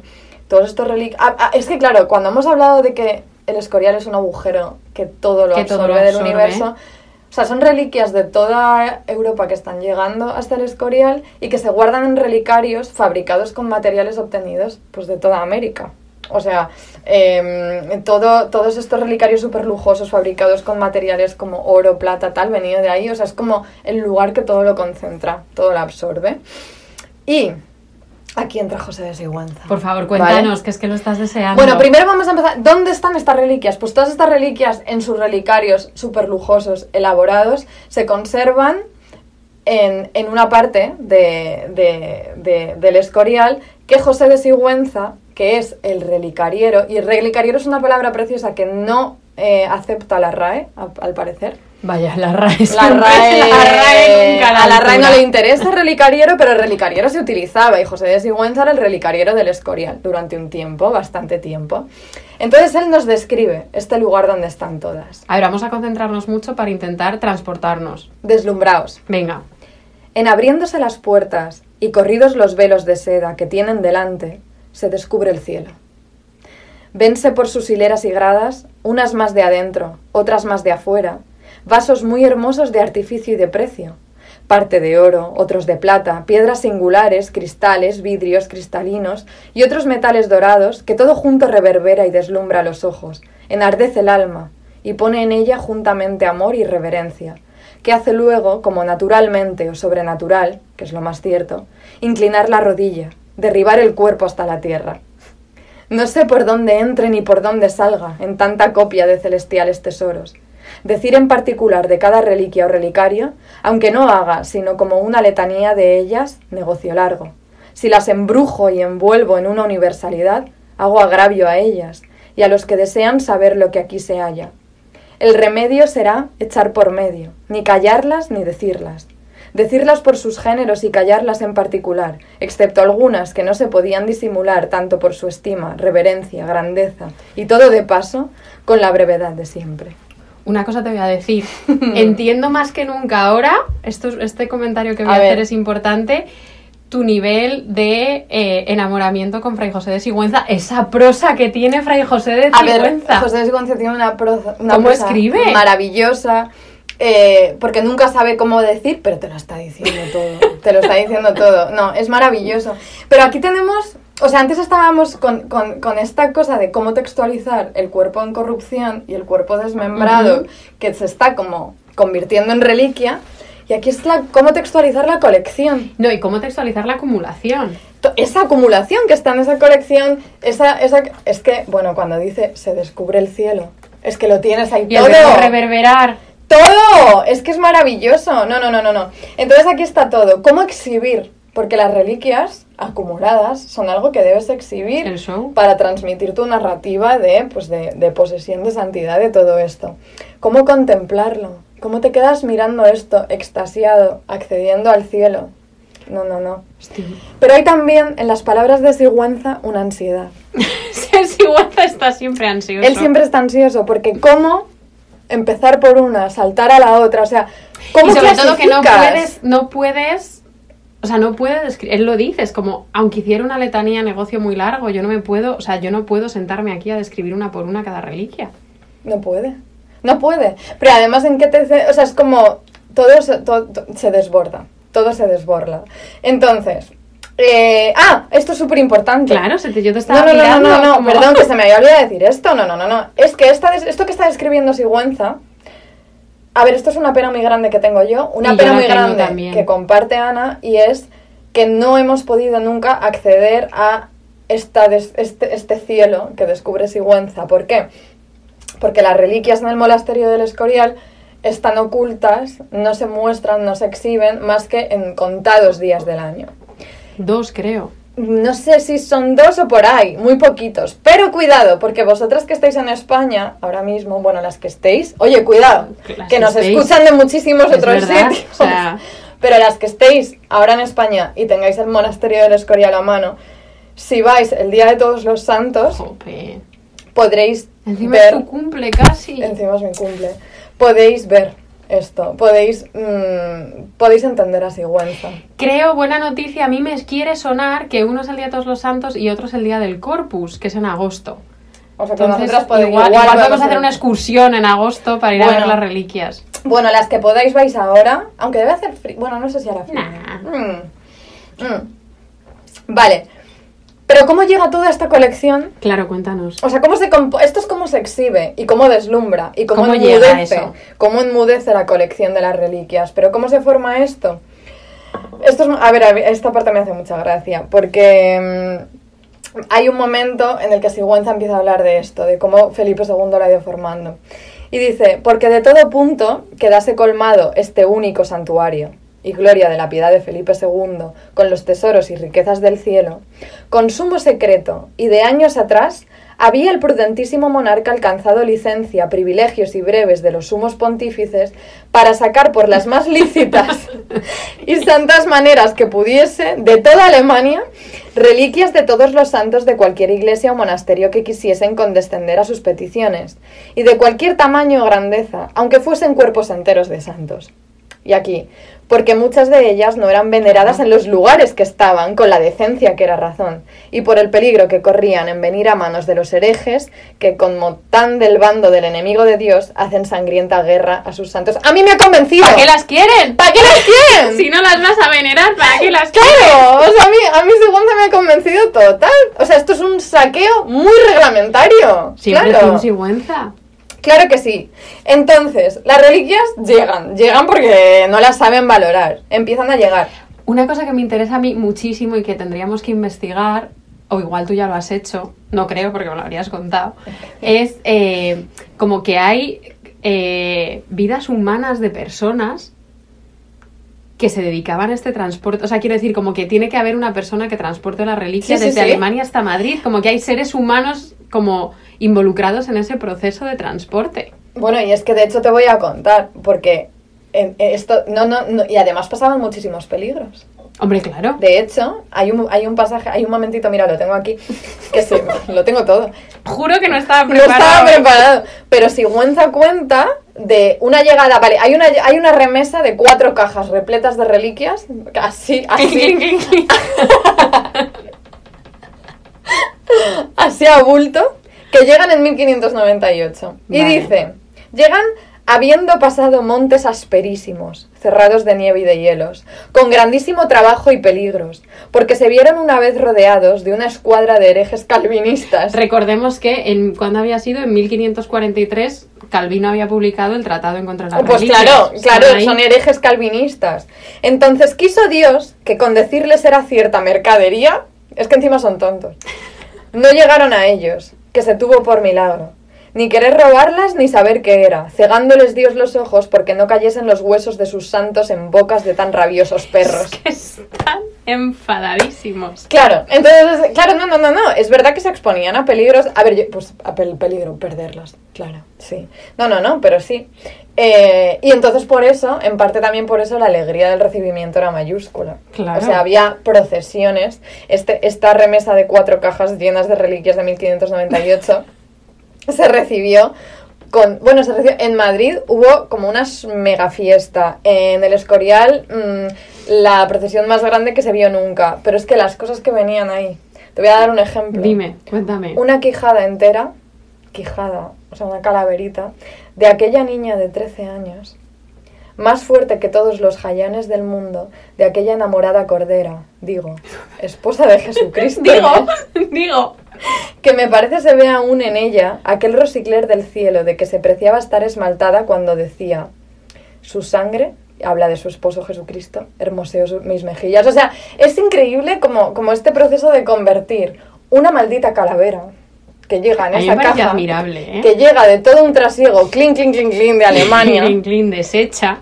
Se le nota todavía el rosicler Ana Di tú la palabra rosicler. Cuidado. Bueno, pues eso, está este recibimiento, todos los peligros que, que- que pasan las, las reliquias y después eh, la euforia del recibimiento. Pero una vez que ya están allí, hay que clasificarlas. Esto, me, esto, me- esto a mí me interesa muchísimo. Porque las colecciones hay que clasificarlas, eso es así. Porque hay que hacer, o sea, una cosa... Y ya te digo, yo no soy coleccionista porque tengo mis traumitas, pero, pero, pero sé que uno de los, una de las cosas más importantes que hay, en- si no la más importante de una colección, es el criterio de clasificación. Y de disposición, que ya lo acabamos. Bueno, y de disposición, Claro. que ya hemos visto el deslumbre, el cielo, etcétera. Sí, pero esto es muy gracioso porque eh, Sigüenza, primero como que no sabe cómo organizarlas y luego ya él se inventa toda una jerarquía. Y dice, primero están las reliquias de nuestro Salvador. Claro, Claro. directamente. Que ahí, por ejemplo, partes de su Santísima Cruz, eh, pues todo, todo tipo de cosas. También hay una, una parte de la esponja que pusieron en su boca, en la, en la boca de Cristo, cuidado, llena de vinagre. Claro. Claro. Luego, después de eso, inmediatamente después, las más valiosas son las reliquias de Nuestra Señora. Un cabello suyo, por ejemplo. eh, y después ya vienen cuerpos enteros de santos y mártires, pero que están enteritos. Hmm. O sea, aquí cuidado porque la fragmentación, el cuerpo Es que aquí se abre otro fragmentado... Claro, el cuerpo fragmentado, el meñique tal, tiene muchísimo valor, pero lo de tener el cuerpo entero sigue teniendo su peso. Eh, por ejemplo, el cuerpecito entero de un santo niño inocente es tan chiquito que parece de un mes. A ver, es que esto es súper gore. Verdad. sigue. Vamos a seguir. Después, que viene inmediatamente después, las cabezas de santos. Después, los brazos de los santos. Después, los huesos del muslo. Del muslo. Porque, O sea, bueno, por, por- así. por longitud, imagino. Por ejemplo, pues, pues quizá, quizá el criterio de. Sigüenza fue aquel. Pero cuidado, porque por ejemplo está el muslo de San Lorenzo con su pellejo tostado y asado. Y se conocen en él las aberturas y los agujeros que le hicieron con los surgones y garfios de hierro para que se turrase bien sobre la parrilla. Bueno, Pobrecito San Lorenzo. no, pero de verdad, es que esto ya es recrearse. Esto es Pero es lo que yo decía al principio, que creo Sí, que es sí, como es que nos otra- tenemos que poner como un velo de sensibilidad que, a la que no podemos acceder. Completamente distinto. otra. Sí, sí, sí, sí, sí. Pues después de los huesos del muslo que viene, los huesos de la rodilla hacia abajo. De rodilla para abajo. Y después, reliquias menores. Aquí ya entran uñas, pielecitas, eh, cachitos de tela, eh, despojos, Todo. básicamente. Esto me recuerda un montón, que no me lo... De hecho, es un libro que me he querido comprar muchas... O sea, lo publicaron el año pasado o hace, do- hace dos ya, que es sobre la biblioteca de Hernando de Colón. Ah, sí. Y porque también es como, es de las primeras personas que desarrolla un sistema de biblioteconomía elaborado, pero su criterio de, clasificación de las obras no es en ningún caso alfabético, sino que tiene un criterio de clasificación que, a- o sea, como que a nosotras nos parecería súper aleatorio, tipo, obras en las que aparecen dibujos con animales no sé cómo. Como un criterio de clasificación... Mira, ¿El suyo? El suyo. Claro. Vamos, Sí, a, sí, pero sí. vamos a dejar aquí a Hernando de Colón en No, la es cabeza. que, eso, es que eso, a ver, es que creo que eso es lo que articula la idea de una, de una colección, porque si no... Tu propio criterio. Tu propio criterio, claro. Sí, sí, sí, sí. sí. Em, pero luego, vale, esto es cómo, cómo, organi- cómo recibes, cómo festejas la recepción y luego cómo organizas tu colección. Pero la obsesión, o sea, el reverso de... que ni siquiera es reverso, es como algo que Es- viene ya dado. En el coleccionismo es la obsesión quizá un poquito enfermiza. Hmm. Y es muy gracioso cómo José de Sigüenza describe la obsesión de Felipe II. Dice, no es maravilla se haya juntado aquí tan incomparable tesoro, porque si miramos el poder de un príncipe tan grande como el de Felipe II, y la gran devoción que a las reliquias de los santos tenía, la codicia con que las mandaba a buscar por todo el mundo, la avaricia santa con que las guardaba, la voluntad y el deseo con que los papas y otros muchos príncipes eclesiásticos y seculares acudieron a servirle en esto, será fácil creer lo que hemos dicho así a bulto y atropellado. ¿no? O sea, la codicia y la avaricia santa. Avaricia santa, tremendo oxímoron. Avaricia santa, no, no, no, no, claro, porque, porque es, que, es que era un avaricioso Felipe II. Y cómo, cómo él malvivía con esta obsesión y cómo, cómo vivía con, con- con la necesidad constante de controlar. Y, y- y- porque ¿qué haces con una colección? Que no, que no, que no, no la, no la pones en práctica, solo la puedes mirar, exhibir y repensar. No, pero te da, y te da, te da satisfacción el hecho de que exista. Claro, el hecho de que exista, pero aún así, y aunque te podrías conformar con la contemplación, creo que necesitas hacer algo como performativo que realmente te haga... Como que creo que hay un punto en el que no te puedes conformar con poseerla. No, tiene que haber algo sensorial. Tiene que haber algo sensorial. O kinético, o de... Sí, creo que, tiene, creo que esa es la clave. Tienes, tiene que haber algo en el que tú estás Haya poniendo movimiento. movimiento. Por ejemplo, nos imaginamos, Felipe II, un miércoles cualquiera, dice Sigüenza, salió a ver su casa, su casa siendo el Escorial, la, la chocita. Dio vuelta por algunas partes de ella, como despidiéndose de aquella obra de sus manos, porque se iba. Tornó a ver muy despacio las reliquias que había enviado, y no parece se sabía apartar de ellas, dando trazas cómo se habían de ordenar y componer. O sea, es que es esta cosa de... De me voy, pero yo dejo órdenes para ver cómo tienen que sí, estar. y moverlas y removerlas y, y, mm, como seguir jugando con ellas. ¿Sabes de qué me acabo de acordar? ¿De qué? Yo no soy coleccionista ahora. De hecho, no lo he sido nunca. Pero yo, eh, de pequeña, jugaba... Bueno, es que, es que- es que era... Sí, que mis padres yo creo que se preocupaban. Nivel, a esta niña igual, a esta niña igual hay que observarla. Porque yo jugaba a que yo eh, dibujaba personas, o sea, como que... O sea, como el cuerpo entero, Ujú. y les recortaba, por detrás les ponía un nombre, una edad y una profesión. Es que es tan tú. O sea, luego vinieron los Sims y ahora la vida. O sea, Pero la vida no me satisface, evidentemente. No, entonces, eh, yo recuerdo que, o sea, estaba todo el rato de dibujarlos, pero una vez que los tenía recortados, era una colección de personas que yo miraba. O sea, es que me siento, me, me identifico mucho Pero yo con solo entiendo totalmente porque yo la colección que tengo de, de vírgenes y de Mm. santas, que tengo, ya tengo muchas, Sí. yo, lo, yo llego a Madrid y las contemplo, las muevo de sitio. O sea, no me parece Claro. raro, o sea, yo las muevo de sitio, las contemplo. Ahora mi madre es como la, la, la delegada. La relicariera. Claro, es mi madre, mamá. Hola. mi madre es Fray José de Sigüenza y a veces me dice, he movido a esta de sitio, a esta la he puesto más adelante. Oye, tú ya, tío, eso te da... No, pero me da gusto porque así. Claro. Es que cobran vida, pues. Cobran vida. Claro, como pues a esta la voy a poner más cerca de esta, esta no sé qué. El coleccionismo es una labor, eso está claro. No, ¿y de quién, quién tiene un.? Bueno, no iba, iba a decir Benjamin y digo, me voy a callar. ¿Quién es? la- ¡Ah! ¡Epa! No voy a entrar ahí. Bueno, oye, ¿cuánto lleva? Bueno, esto es Bueno, no pasa nada. No pasa Esto me nada. recuerda toda la idea de observar y contemplar las, y contemplar las reliquias. Que una cosa. ¿Tú te acuerdas? Claro que te acuerdas, cuando tuvimos este seminario en primero sobre el cuerpo. Me acuerdo. El- este seminario sobre el era el cuerpo en los siglos XVI y XVII. A Carmen y a mí nos enseñó casi todo lo que os estamos contando. Y, y ahí, o sea, también recuerdo que leímos varios ensayos sobre cómo la relación con los, con los objetos sagrados era una relación como total y completamente multitasking, o sea, y sensorial, que se tocaban, se olían, se Mm. paseaban alrededor.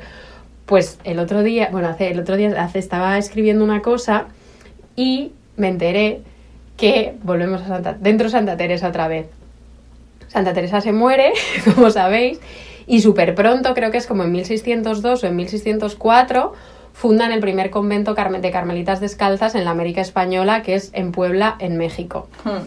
Y como 10 años después, en 1614, eh, no, en, 1600, en 1615, las monjas carmelitas de Puebla les pasa lo mejor que les podía pasar, que es que les llega, consiguen ellas que les envíen, y cito textual, un pedacito del tamaño de una uña de la mano de la virginal carne de su gloriosa y santa madre. ¿Qué más quieres? O sea, te llega un pedacito del tamaño de una uña, o sea, es nada, la, la, y la lo es todo, nada, la pero lo es nada. todo, Ana, lo es todo. Entonces, claro, a- también ahora pensemos, o sea, es el cachito del... del- del- del- claro, del- del- y aparte a estas monjas en América les permitía pues suavizar el sentimiento de extranjería que tenían, crear un sentimiento de pertenencia con las monjas que estaban en la metrópolis, paliar el, desarra- el desarraigo de estar tan lejos y A saber de quién era aquella uña. Dios sabe, o sea, del primero que pasó. Y Melchora de la Asunción, me encanta me ponerles encanta. nombres a todas. Melchora de la Asunción era la subpriora del convento. Y ella explica así y dice: Nunca su Santa Madre, es decir, Santa Teresa, había en esta casa obrado algunas de las maravillas que hace en España, atribuyendo esto a sus deméritos, ya que no eran verdaderas hijas suyas. Hubo algunas que dijeron que mirasen la reliquia de la Santa para ver si por ventura les hacía nuestro Señor la misma merced que en España. Entonces, con esta premisa, las 14 monjas del convento de San José de Puebla se encierran una por una cada una en su celda, un ratito al día, Por, por turnos. por turnos, cada una sola con la reliquia. La reliquia, recordemos, es del tamaño de una uña, o sea, para perderla. Yo no hubiera- si yo no hubiera... Seguro que, seguro que alguna se le perdió y la cambió por la suya y Yo nadie se había perdido. Entonces, cada, creo que eran 14 monjas, una por una, se van encerrando en su propia celda del convento, no sé cuánto tiempo, un ratito al día, no sé si días alternos, a contemplar el trocito, el trocito de la carne para ver si tenían visiones.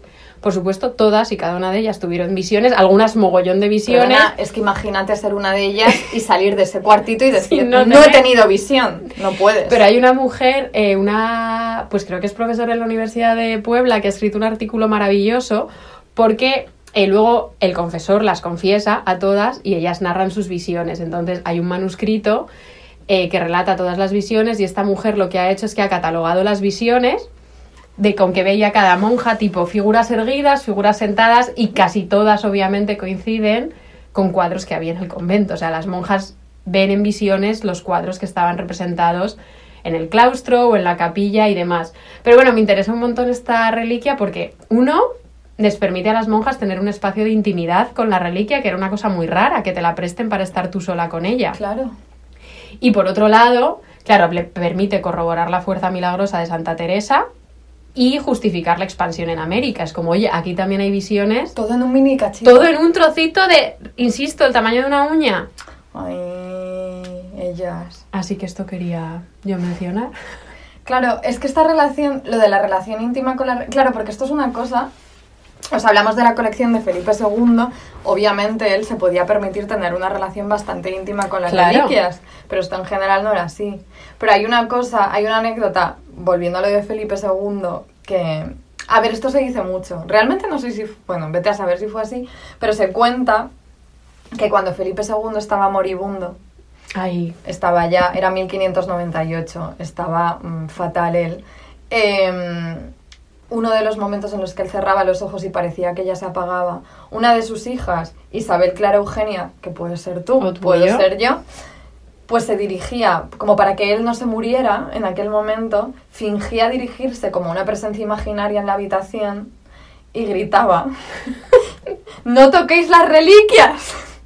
Y entonces de pronto Felipe II abría los ojos porque eran sus cositas. ¡Un pálpito! Claro, imagínate, ¿no? Pero con esta cosa del cuidado y de la intimidad con estos objetos, aquí llegamos a una parte que a mí creo que es lo que más ilusión me hace de todo este Ya está, episodio. ya. Porque de verdad, eh, que es, de verdad que esto es bastante fascinante. O sea, em, Está nerviosa, Carmen. Estoy ¿eh? Yo la estoy nerviosa. viendo, está nerviosa. Estoy nerviosa, estoy nerviosa, estoy nerviosa. A ver, Fe- eh, todo es, toda la relación. Felipe Sigüenza. Me estoy nerviosa. Felipe II, la relación que él tenía con las reliquias, en gran parte sabemos de ella por José de Sigüenza. Sigüenza. Vale, pues José de Sigüenza, él está interesadísimo en que tú sepas que él era el dueño del tinglao. Él te hace el inventario de las reliquias, como ya hemos visto. Él te describe las reliquias. Él hace todo eso. Y, por ejemplo, hay, hay, eh, cuando llega esta famosa remesa de cuatro cajas repletas de reliquias, a él le interesa mucho que tú sepas que hubo un tal padre, otro, otro monje, que pareciéndole hacía gran servicio al rey eh, y mostrándose devoto a los santos, se le ocurrió lavar los huesos. La lío. ¡Lavó los huesos! Y dorarlos a trechos, como si fueran alforzas. Púsoles dijes y guarniciones de seda y oro, caireles y torzales y otras cien cosas que no sé cómo me las llame. Cosa ridícula y de que el rey recibió pesadumbre. O sea, la leoparda. Fue un poco La de la piscina. la leoparda como la de la piscina, la mujer del Echeomo. Ay, Cecilia. o sea, este monje fue un poco cosita. Cecilia. Eh, no puedes lavar una reliquia. No O se sea, puede tienes- lavar una reliquia. Te tienes que aferrar al pus, te tienes que... Claro, ¿no veis ahí al, al Claro. amigo de San Juan que se que besaba el pus de San Lo que Juan? hiciera falta, no, o sea, agua no, todo huele muy bien, no hace falta lavar nada. Pero, pero Sigüenza te lo cuenta para que tú te sitúes y sepas que el único Claro. que sabía cómo cuidarlas era él. ¿Por qué? Bueno, y aquí hay una escena que aquí ya vamos. Agárrense, ¿eh? Es una escena en la que él te describe Pues cómo, porno lo que se viene. cómo se daban estos encuentros entre Felipe II y las reliquias, ¿vale? Venga. Atentas. Subía así allí, desde su aposento el rey, unas veces solo, otras acompañado de sus hijos. Estando allí me pedía, A él. me pedía a mí, algunas. Y aun muchas veces tenía yo entonces a mi cargo aquellos santos tesoros que le mostrase tal o tal reliquia. Cuando la tomaba en mis manos, antes que me pudiese prevenir de algún tafetán o lienzo, se inclinaba el piísimo rey y quitando su sombrero o gorra, la besaba con boca y con ojos en mis propias manos. que por ser algunas pequeñas, era fuerza besármelas también mil veces. Y creo que con esto quería de un camino hacer dos obras santas, mostrando no estimar en menos las manos donde se consagra Jesucristo que aquellos huesos, fundas un tiempo de las almas que fueron aquí templo del Espíritu Santo. Bueno, por favor. Es muy... Pero nadie, nadie ha visto que son maricones. Es que por favor, vale. O sea, mira, me da igual. Ahora mismo Geoffrey Parker, el, o sea, el, el, el, el biógrafo de Felipe II puede poner el grito en el cielo. Yo, a ver, Felipe II, yo ahí, mi padre, no me meto. Pero Sigüenza. Por favor. A ver, esto nos recuerda a nuestro proyecto, nuestro nuevo proyecto, Sí. nuestra directora de tesis. Nuestro nuevo proyecto de masculinidades de frailes, porque hay una cantidad de homoerotismo que no es normal. Es que es muy fuerte. Hay muchísimo hemorotismo en los Pero muchísimo, por favor. O sea, la besaba con boca y con ojos en mis propias manos. Y que que por ser algunas pequeñas era fuerza besármelas también mil veces. No, no, no. Esta cosa, de, o sea, la reliquia es una mediación necesaria, es una excusa. Esos, esos Me ha calorado, ¿eh? Yo Me voy a quitar la sudadera. Es- esos trocitos de cuerpo son una mera excusa para que se dé ese encuentro, para que se den esos besos. Es bastante fuerte. Es fortísimo. Pero no acaba aquí. Sigue. Tras él, aquí ya, imitándole sus hijos. A ver, hay que decir aquí que, claro, si Güenza está escribiendo este texto una vez que ya está Felipe II muerto y él está súper interesado también En hacerse con el favor de Felipe III, por- porque le conviene. Eh, pero claro, la misma relación no tuvo. Pero bueno, tras él imitándole, sus hijos hacían lo mismo, ¿vale? Y dice, y luego habla otra vez de Felipe II y él, esto pasábamos a nuestras solas y en secreto Es que es alucinante. en aquella santa cuadra. o sea, un lugar de Pero que tenemos que venir tú y yo a decir esto después de 500 años. reliquias en una santa cuadra a nuestras solas y en secreto, ¿vale? Y es razón que se diga a voces sobre el tejado para confusión de los herejes de otros tipos. O sea, aquí de pronto los, los herejes vienen muy bien para que él grite su amor. Me da- o sea, me parece Esta- muy bonito esto. ¿eh? Eh, es- o sea, sí, sí, Juanza tiene aquí mucho. Muy más cosas que hay, pero bueno. Dice, consideraba yo entre mí las ocasiones que buscaba Felipe II para hacer esto muchas veces. Joder. Preguntándome de algunas reliquias cuyas eran o dónde las tenía, o mandándome que las pasase de un relicario a otro, sabiéndolo él todo muy mejor que yo. O sea, todo es una excusa. O mandándome que las pasase de un relicario a otro, sabiéndolo... Pero estoy repitiéndolo porque estoy obsesionada. Porque es que ¡Ya me he visto 50 veces! es que soy Felipe II ahora mismo. No, porque tenía feliz memoria él, aunque se hace el que no. Y por ganar en estos trueques y cambios los frutos y réditos que ahora goza con un excesivo logro. ¡Eh, por Es favor! esto es alucinante. O sea, ¡Por favor! Eh, el- el- el- o sea, los jerónimos no han dicho nada de esto. De aquí de esto no ha dicho nadie nada. Tengo que venir aquí a decirlo. Es que es pero esto es bastante fuerte. Y a la vez de verdad que me... ¿Ahora en serio? Me parece bonito. No, no es precioso. Yo O sea, te lo me con parece, el corazón en la mano. me parece de una sensualidad.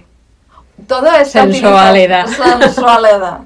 Toda esta utilización de los de las reliquias, de los trocitos de cuerpo, de las de rodilla para abajo, recordemos, de muslo para arriba. Claro, pero pensemos que como el Eh, círculo se cierra, porque es toda esta cosa de una mediación terrenal y de una corpor- corporalidad súper intensa, Sí. que al final Sigüenza se está apropiando como para un contacto físico que era impensable de otra manera. Es una mediación total. Al fin y al cabo, el cuerpo, yo qué sé, las calaveras de, de Santa Úrsula, que había muchas. Pero tú imagínate la escena, por favor. No la, no, la escena no, las escenas, porque había muchas ocasiones que buscaba Felipe II para esto.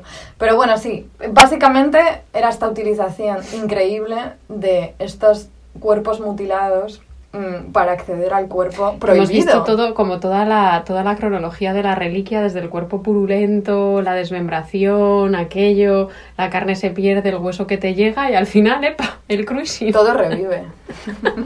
Todo. Al final la vida sigue, Ana. Esto lo hemos aprendido. ¡Hombre! Vaya que si no lo hemos aprendido nosotras. Pero bueno, vamos a, a- ahora descansar un poquito porque esto ha sido muy Estamos intenso. acaloradas. Con una canción maravillosa también de Lolita de la Colina, La copia, la sustitución.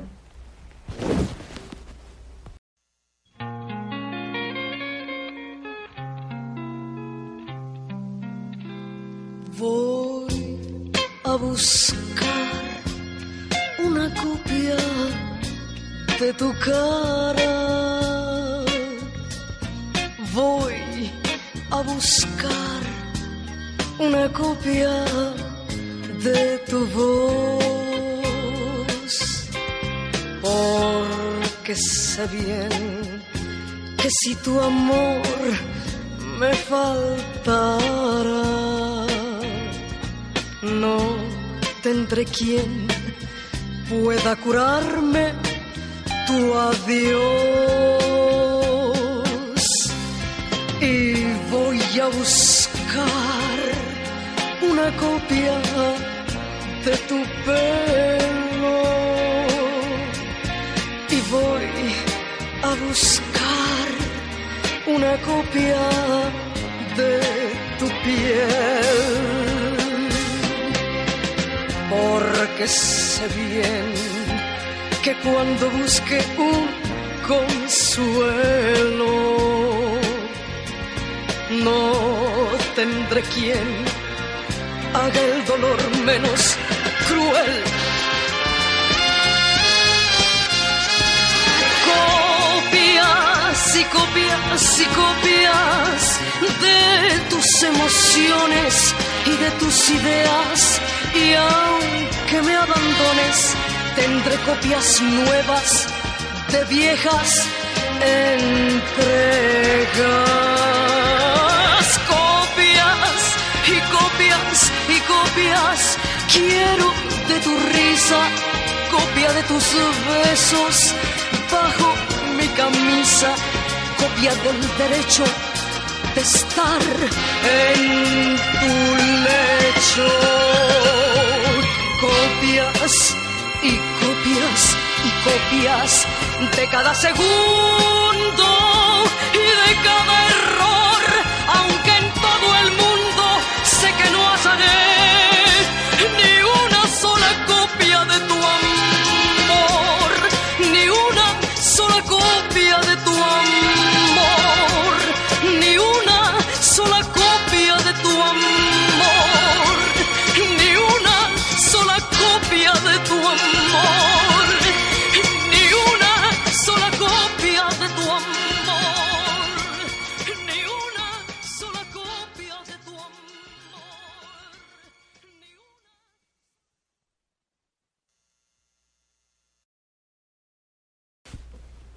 Esta canción de Lolita de la Colina es increíble. Es una joya, yo no la conocía, cuando me las manda esta tarde me, he quedado, me ha cambiado la vida. A mí me encanta esta canción y me ha parecido muy apropiado meterla aquí después de este afer Es apropiadísima. Sigüenza Felipe II.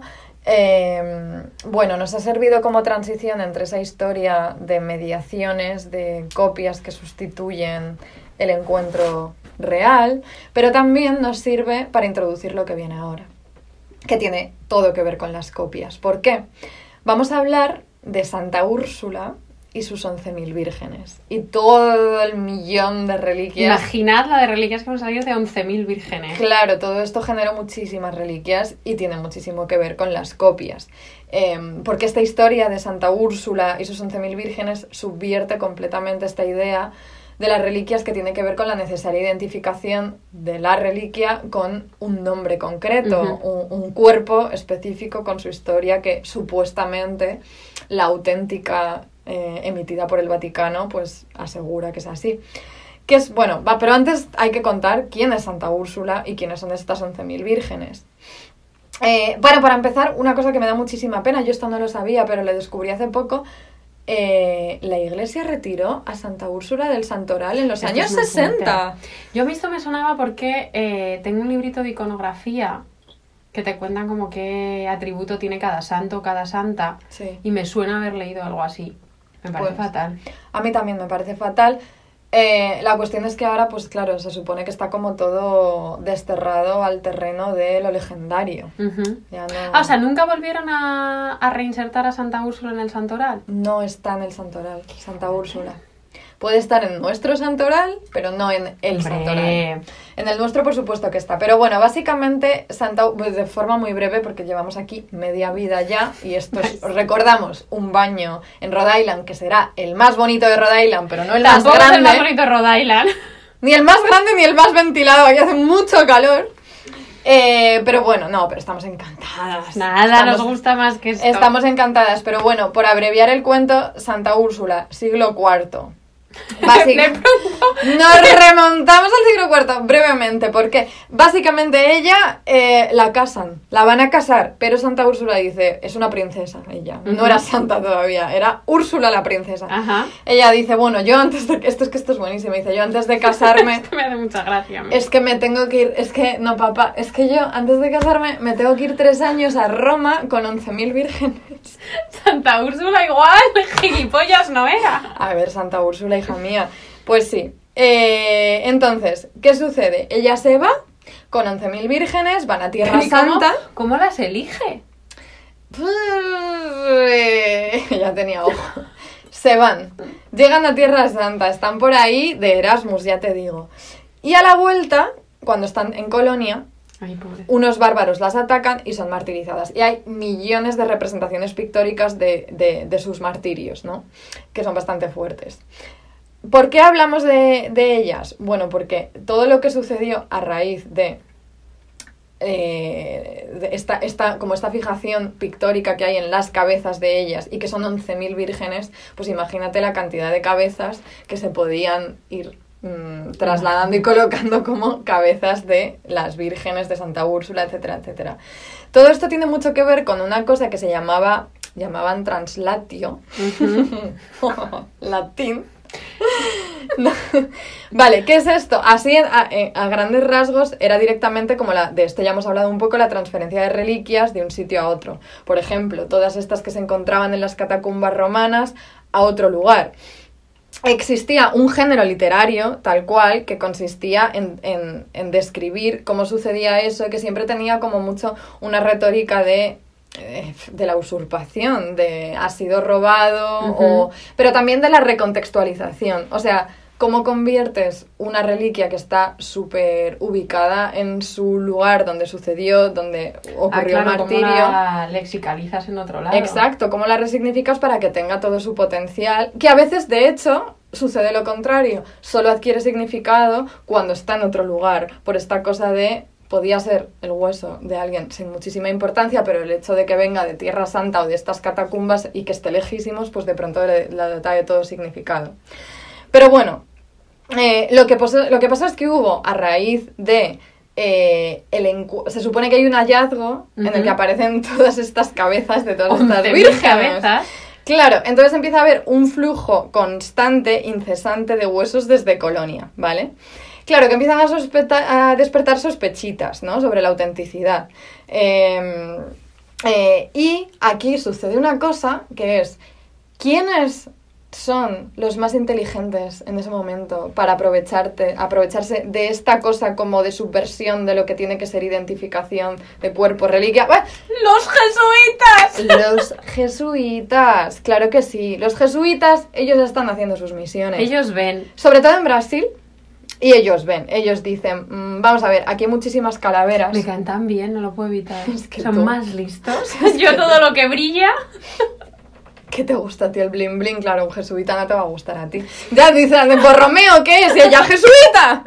No, joder, no todos son jesuitas. No todos los listos son jesuitas. Pero bueno, en este caso... Oye, tengo una gran pasión por los carmelitas. A ver, y los jesuitas molan mucho. Sí. Eh, en algún otro episodio tenemos que hablar a fondo de los sí, jesuitas. eso sí que es importante. No, no, o sea, se merecen mínimo un episodio. Mínimo un episodio. Pero sí, ellos, eh, ¿qué hacen? Los jesuitas aprovechan eh, esta quiebra de la supuesta irreproducibilidad de, los, de las reliquias porque cuando se están expandiendo por el Nuevo Mundo, pero en concreto en sus zonas de, de Brasil, lo que hacen es que se aprovechan, o sea, saben sacar el máximo partido a esta idea de la traducción. Es decir, ¿cómo reubicamos todas estas calaveras, mm, que supuestamente son de las 11.000 vir- vírgenes de Santa Úrsula, para que sean comprendidas, bueno, más bien para que sean, em, para que exista un rito que, que, que les rinda devoción en estos nuevos lugares a estas nuevas gentes. Que hay Y que catequizar. Sí, pero es que aquí entra en juego el canibalismo. Ah, coño. Ay, yo creo que... Epa. ¡Epa!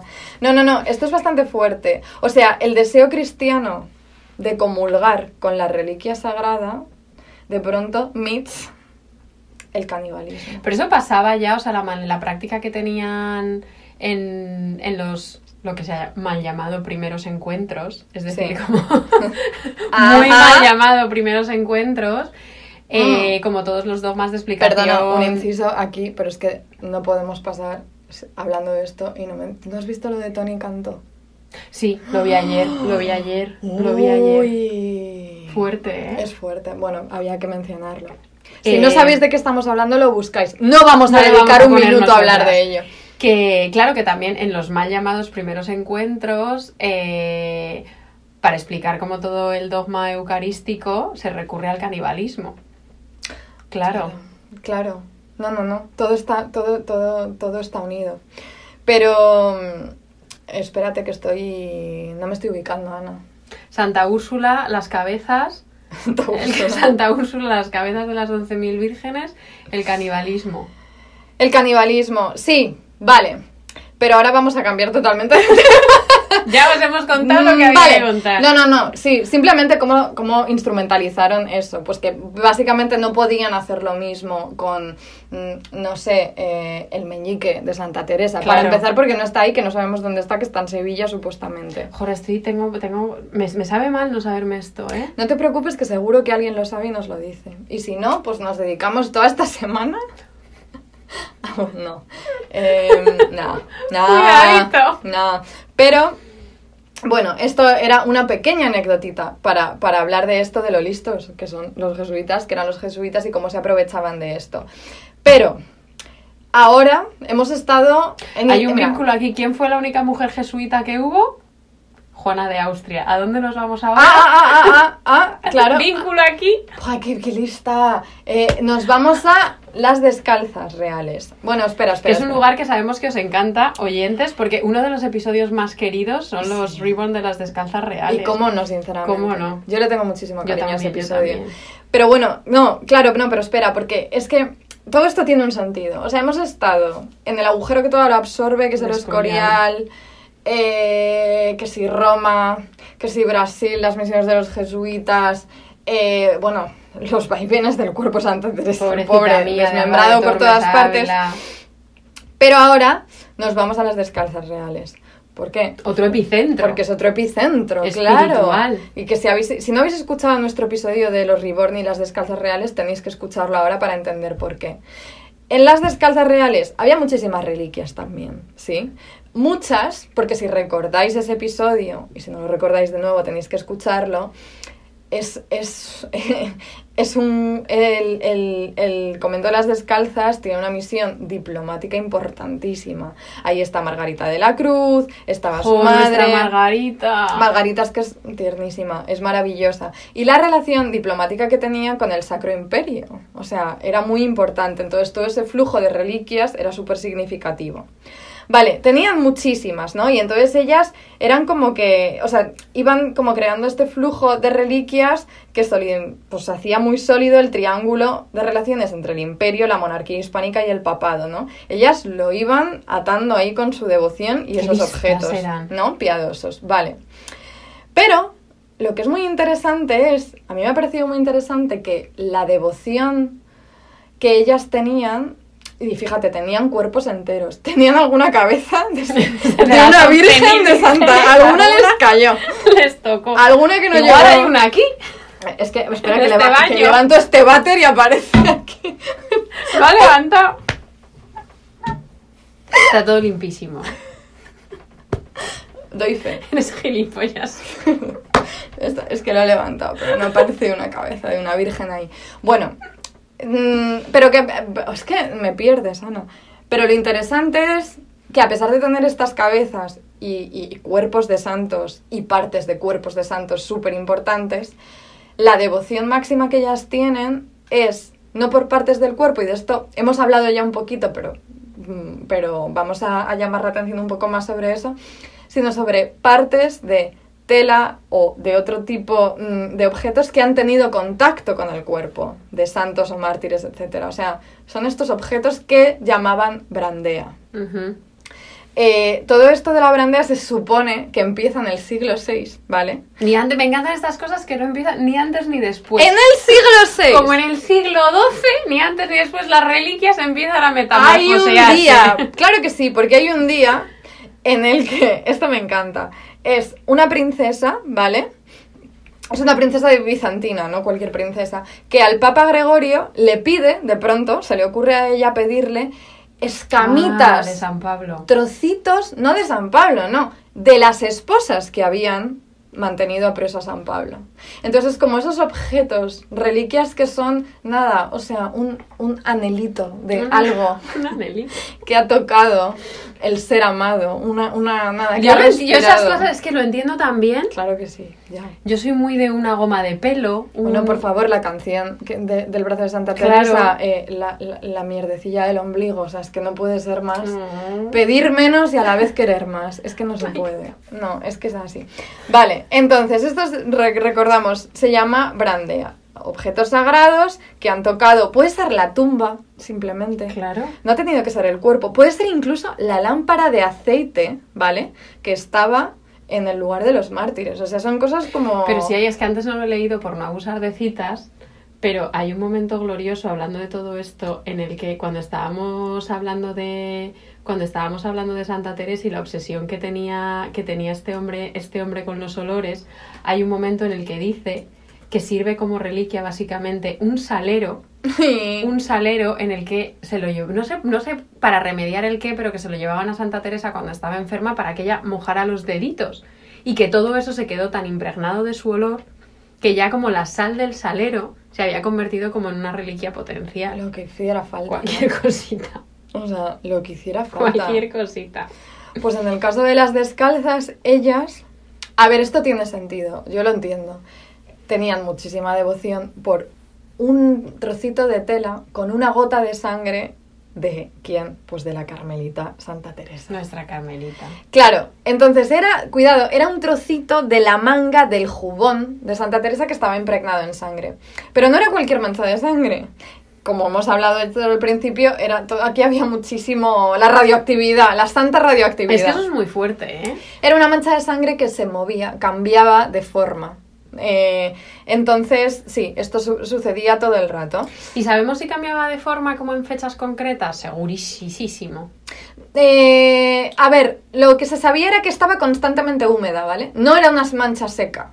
Era constantemente hú- húmeda y que constantemente cambiaba de forma. Hombre, si estaba húmeda tiene sentido que Claro. cambiara de forma.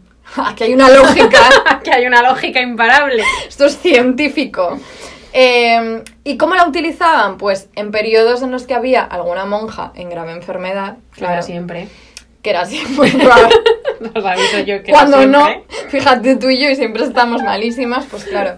Entonces, ¿qué hacían? Colocaban este trocito de la manga del jubón de Santa Teresa con la mm, mancha de sangre cambiante, lo colocaban en el lugar exacto del dolor para que ejerciera su, pues, su acción curativa. Sí, sí, sí, sí. ¿Pero qué más? Luego ¿Qué más estaba tenían? el famoso lignum crucis. Que bueno, esto pues había en todas partes, en todas partes había un cachito de la cruz de de, la cruz Cristo. de Cristo.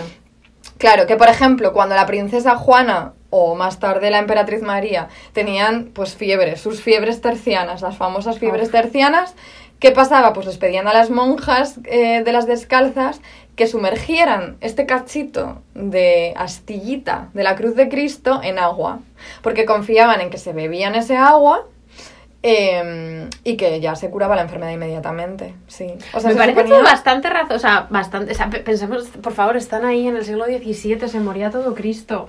O sea, todo me parece bastante razonable. En algo hay que tener fe, está claro. Y luego la última mm, reliquia por contacto es la más tierna, sobre todo si has escuchado el episodio de las descalzas. Ay, Ay, le tenían muchísima fe, muchísima es que devoción. imagina qué chiquitito sería, cuenta qué es. Un trocito de paja del pesebre del niño Jesús. Pero ¿cómo es posible que eso llevaría ahí 17 siglos? Son 1700 años. Pero tú te crees de verdad que eso No, claro que no. O sí. Bueno, llegó del pesebre. Los Reyes Magos. No, pero no fueron los Reyes Magos No, que no, nos no. trajeron. Fueron, fue Isabel Clara Eugenia. Isabel, claro, Eugenia, una de nosotras. Una de nosotras. Sí, sí, sí, sí, sí, sí, ni más ni Una de menos. las Tú, hijas de yo, Felipe. quién sabe. Pero bueno, una cosa interesante, o sea, aparte de que les, les, les volvían locas estas reliquias por contacto, es que había todo un, todo un protocolo, toda una jerarquía de cuidados. De nuevo volvemos a relicariero, relicarieras, claro. quién podía acceder a ellas. Aquí en este caso el día de limpieza y cuidado era los sábados. Se ponían, sí, se ponían a barrer las estancias donde estaban estas Perdón, pero de pronto nos he visto y he pensado, sabemos tanta cantidad de cosas. Bueno, pero aquí estamos, o sea, esto es nuestro vertedero. Con mucho amor, ¿eh? O sea, saber que las, des- las reliquias de las descalzas reales se limpiaban un sábado es un nivel de qué estás haciendo con tu vida muy fuerte. O sea, per- Perdón. Sobre todo, sobre todo con esta imagen que estoy viendo ahora mismo, que hay una manta colgada. Hay que, o sea, este, este podcast hay que acompañarlo con una foto de la, de la estampa. Bueno, ojo, qué calor hace aquí. Eh, Que todo esto efectivamente, todo esto viene que hay una jerarquía de poder muy clara que están ostentando una jerarquía, o sea, un, un poder por la posesión de estas reliquias hacia afuera, porque tener eso en las descalzas está mandando señales muy fuertes, vibras muy fuertes de poderío, pero también dentro, la jerarquía dentro del propio, Claro. quienes pueden acceder a esas reliquias, tocarlas y cuidarlas. Claro, es que además las reliquias siempre fueron, y con esto habíamos empezado el episodio, pensemos que el concilio de Trento impone clausura obligatoria para todas las monjas, que antes no la había. Eh, o sea, las monjas ya no pueden salir en ningún momento, así que la única manera que tienen de ejercer, ejercer poder espiritual hacia afuera del convento eh, es a través justamente de esta como radioactividad espiritual de las reliquias. Y de esto me interesa. Bueno, hay unas. Algo que, eh, que me parece. Porque yo creo que en España no pasó, pero en Nápoles había muchísimas reliquias. Y al parecer hubo un decreto que yo creo que fue como en los años de 1640 que empezaron a prohibir que las reliquias se conservaran dentro de la clausura femenina, porque sabían que eran un arma crueldad, de poder. ¿eh? Entonces las monjas estaban obligadas a sacarlas de la clausura y situarlas en las capillas exteriores. Y unas monjas benedictinas súper listas. Quítale tú a Margarita. Quita esto a Margarita, no le quitas nada nunca. La pajita del pesebre, o sea, no. o sea, vamos, o sea, es que arden las descalzas. Pero había en Nápoles unas monjas benedictinas súper listas que tenían las reliquias de Santa Patricia, que era pues súper importante aquello, que aparte, bueno, luego postearemos alguna foto en un relicario de plata precioso que creemos que se llaman isomórficos, ¿no? Porque son los que tienen la forma de, del La busto, misma, la de- misma forma de lo que contienen. sí. y, y entonces ellas súper listas, porque las reliquias muchas veces en tiempos de crisis del convento se utilizaban, se proce- procesionaban dentro del convento como para paliar los males. Pero estas monjas benedictinas fueron súper listas y al parecer, eh, yo no sé, como alguna autoridad napolitana quería trasladar todas las reliquias de la ciudad a un solo templo. Y las monjas benedictinas dijeron, vale, os prestamos, no, la- no os las damos, os prestamos las reliquias de, San Pa- de Santa Patricia si hacéis una procesión. Es decir, no os las podéis llevar a escondidas. Pero en la procesión tenían que estar ellas. No, ellas no estaban. Ellas no podían. salían, ellas no salían de la clausura, Uf. pero ellas lo veían y luego escribían un relato sobre cómo toda la ciudad de Nápoles estaba Claro. alabando sus reliquias y encima eh, en claro contraste con el que había con el que era el, el patrón de Nápoles, que era San Genaro. Entonces Santa Patricia de pronto se vuelve el centro de Nápoles, se crea una narrativa súper espectacular de esas reliquias yendo y viniendo de un lado a otro. Y a ellas les compensa. Y ellas- Dentro de lo que cabe. bueno, Oye, en el, en, claro, porque en el artículo este mencionaban una cosa muy guay, que es que cualquier persona que se pasease por una ciudad de estas, fuera Sevilla, Madrid, Roma, Nápoles, que estaban plagadas de conventos, de monjas de clausura, como que tú te paseabas por las calles sabiendo que había monjas observándote desde las celosías. Es que eso tenía Constantemente. Que eso tenía que estar muy fuerte. Porque tú piensas, o sea, yo creo que en, en Sevilla o sea, había cientos de conventos. A mí, me, a mí en Sevilla me pasó una vez una cosa, bueno, no, no fue, fue hace más años. Me pasó que entré en una, entré en una iglesia y no había nadie más. Hmm. Y entonces yo estaba ahí viéndola y me creía que estaba sola. Y de pronto, cuando ya me iba a girar para irme, vi, había la típica celosía que estaba ahí más allá y, de- y había una monja. Claro. Pero esa monja me había estado viendo todo el rato, calladita, y me recorrió algo por la espalda, la verdad. Bueno, No. pues seguimos, entonces seguimos. En cualquier caso, que las reliquias se vuelven como un instrumento de autoridad súper fuerte. Y es verdad que poco a poco van cobrando muchísima fuerza lo que decías tú, Carmen, de estas como reliquias por contacto Hmm. o brandeas. Y eh, Santa Teresa otra vez. Claro, no, no. Porque es que- eh, Santa Teresa cuerpo había uno, pero cartas Bueno. Car- a ver, no, no me voy a poner a hablar de las cartas porque igual tenemos seis horas de episodio. Entonces me cuesta muchísimo seleccionar qué contaros de las cartas de Santa Teresa porque, amigas, como yo creo que muchas ya sabéis, eh, pasé cinco años de mi vida dedicada en cuerpo y alma a las cartas de Santa Teresa. Entonces, la cosa es que Santa Teresa escribió muchísimas cartas. Eh, la mayoría no se conservan porque ella pedía, y esto lo cito de memoria porque me sé las citas de memoria, Cita, cita, cita. ella decía siempre, anoten un papelillo, anoten un papelillo las cosas de sustancia que le he escrito, en este caso era Gracián, y queme mis cartas. Pero ella lo decía de verdad eso. A ver, es que hubo momentos, como decía ella, muy recios en el proceso de, de fundación. Ella como ella decía, muy recio. Ella, Chanel y ella Santa Teresa. Ella unquote recios. Está aquí Santa Teresa en este baño de Rhode Island ahora mismo. Pero creo que hubo muchos momentos que sí y luego creo que ya empezó a tener mucha mucho ansia de exposición. Eh, pero Claro. bueno, básicamente han hecho un cálculo. Eh, o sea, es- estudiosos carmelitas han hecho el cálculo de que Santa Teresa pudo escribir hasta 15.000 cartas. La manera en la que hacen el cálculo me fascina porque Santa Teresa si escribe una carta, lo dice, en plan, qué bien hoy porque solo he escrito una. Qué poco Mm. trabajo. Si escribe seis o siete, Lo dice. se queja como una demonia, en plan, no puedo más hoy porque he escrito seis o siete cartas, lo que nos hace pensar que el promedio eran como tres, cuatro, Ah, uno más uno, dos por dos, Madre mía. 12.000, 15.000, o sea, una barbaridad. Hay gente que ha hecho este cálculo, ¿eh? Sí, Ajá. sí, este cálculo ha sido hecho. Eh, pero por supuesto, no todos los destinatarios y destinatarias quemaron, quemaron las cartas y se conservan unas cuantas. Pero claro, piensa que las cartas se convierten muy fácilmente en reliquias, en reliquias de estas por contacto, porque es algo que Santa Teresa ha tocado, Claro. que Santa Teresa ha escrito y que ha estado así, eh, ha estado manoseado. A falta de meñique. Claro, entonces en el siglo XVII, de pronto, eh, las cartas que de por sí ya tienen una consistencia súper frágil, se vieron como sometidas a un proceso de desmembramiento súper bestia, que claramente después de la cano- canonización de Santa Teresa en 1622 se acentuó muchísimo. Y aquí volvemos a Antoñita la Fantástica, Ay, qué Francisco bien. de Rivera. Bien. entonces, claro, la industria de milagros y de reliquias estaba ya aquello que no paraba, que no paraba de girar.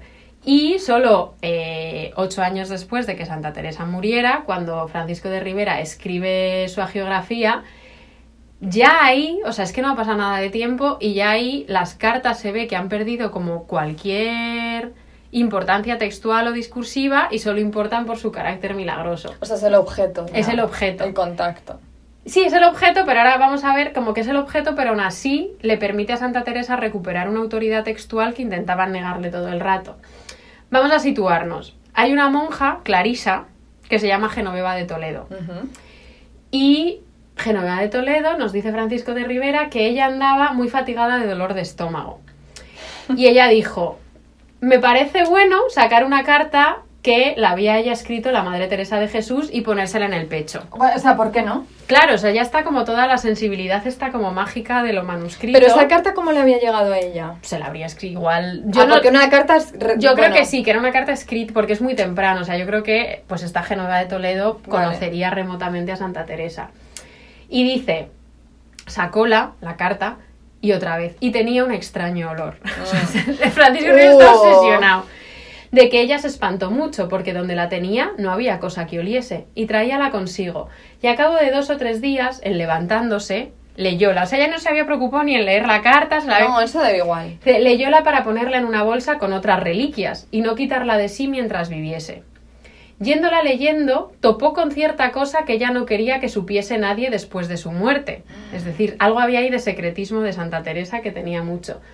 Y entonces Genoveva de Toledo comenzó a borrar una parte del renglón donde aquello estaba. Ay, no. En comenzando a borrar, diola un poco de temor allá adentro y púsose a pensar si hacía mal en aquello, y asegurándose con la buena intención con que lo hacía, borró otra parte y siguióse otra cosa maravillosa, que aquel olor que hasta entonces sentía en la carta nunca más lo sintió.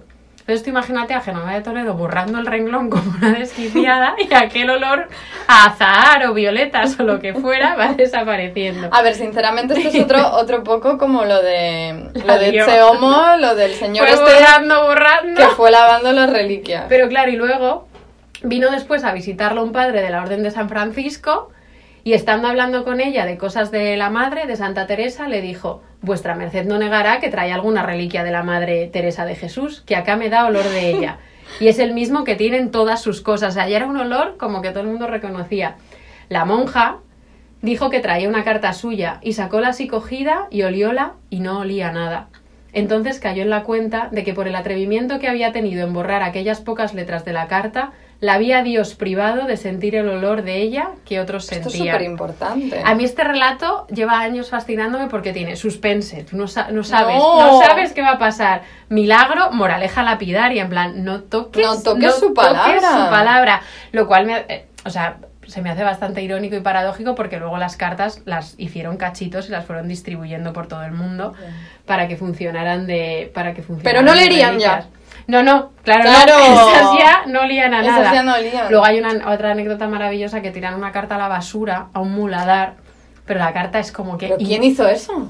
Pues te lo digo ahora mismo, Jerónima del Espíritu Santo. ¿Pero qué le pasaba a Jerónima? ¿Por Pues qué te hizo digo, eso?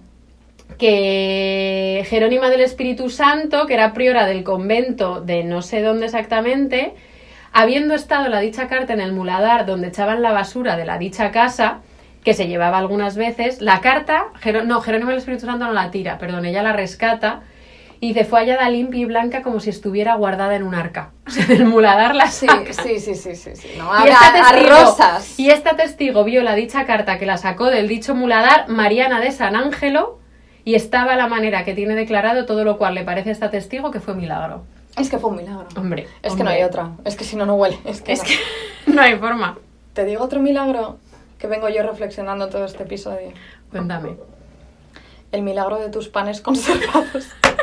o sea, de verdad que eso yo no lo sabía. Y saber que tú tienes conservados en tu Es- casa de Madrid unos panes. Es una bolita de miga de pan. Igual era porque yo soy celíaca.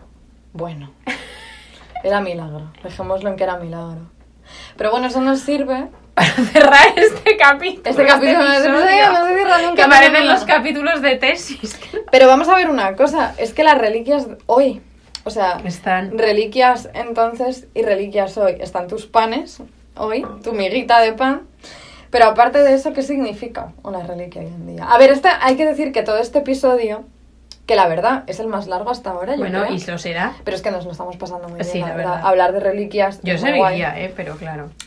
Pero todo nace un poco porque este verano nos, nos contactó alguien que nos avisó de que en el Museo Nacional de Escultura en Valladolid había una exposición muy guay. Que nos perdimos muy a nuestro pesar. Nos la perdimos. Se llamaba Extraña Devoción de Reliquias y Relicarios y pintaba súper bien. Pero súper bien. Muy, muy, muy, muy bien, la verdad. Y de hecho, eh, hemos estado investigando pues todo el material que tienen en la web y todo. De hecho, os animamos mucho a entrar y ver todas las fotografías y todo lo que hay relacionado. Pero una de las, de las secciones, o sea, la última, como la última sección de la, de la exposición, hablaba precisamente como de la vigencia de las reliquias hoy en día. Y hablaban, pues no sé, igual que se convirtieron en reliquias retratos, por ejemplo, de Ignacio de Loyola, eh, como ha habido pues las márcaras mortuorias de pensadores de ya más recientes, cosas así. O también, y esto, esto nos Oh. encanta, como los restos capilares en- del 19, la típica novela decimonónica, Oye, es que hay una novela que nos encanta a Carmen y a mí. la de Bringas. Jo, la de Bringas, o sea, si no queréis leer la de Bringas entera, os recomendamos muchísimo que leáis la primera página de la de Bringas. Leed la de Bringas. La de. Bringas es más, o sea, mira, os vamos a escribir una, como no nos callamos hoy, hay una escena en la de Bringas, en la que Rosalía de Bringas está manoseando dinero, porque disfruta del manoseo del dinero y dice que se parece, ¿cómo dice? Como que se, que se le quedan los dedos como cuando hace masa de croquetas, es que es majísima.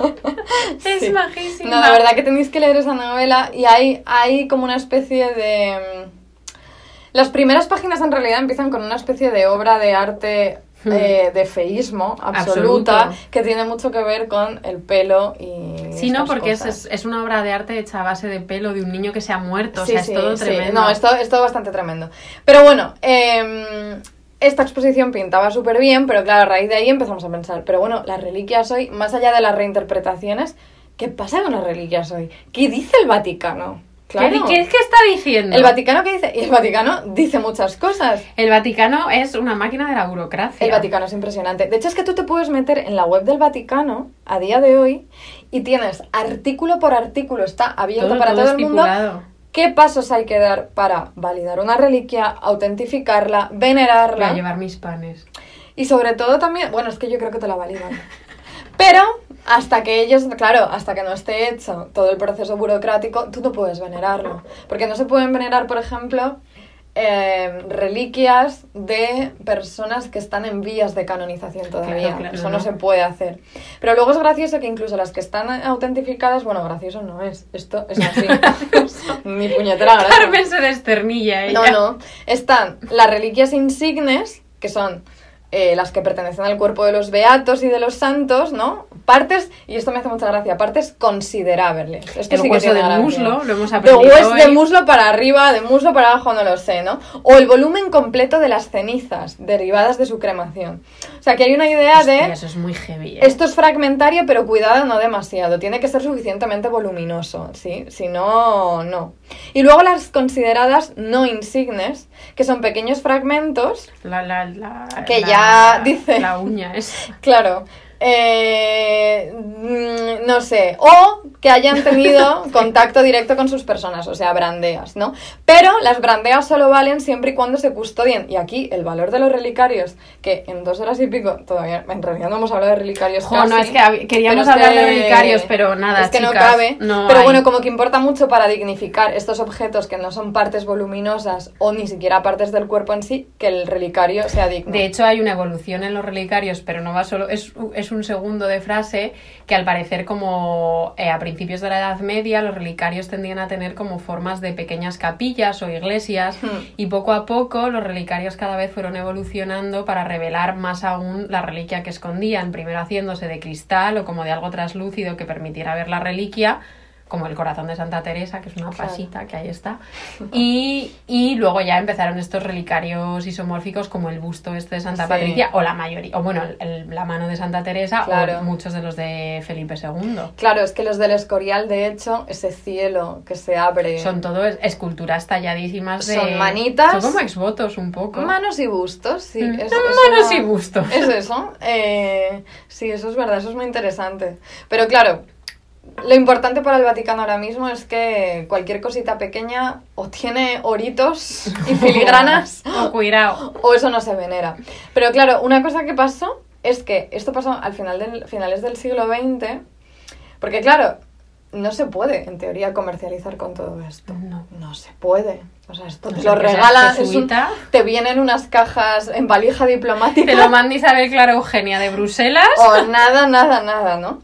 Pero entonces se creó una patrulla antirreliquias. Esto me fascina. ¿Dónde puede pasar eso? En Estados Unidos. Es que no De- puede pasar en otro lugar. Como una especie de patrulla que pretendía defender los intereses de la iglesia interceptando ventas fraudulentas de reliquias.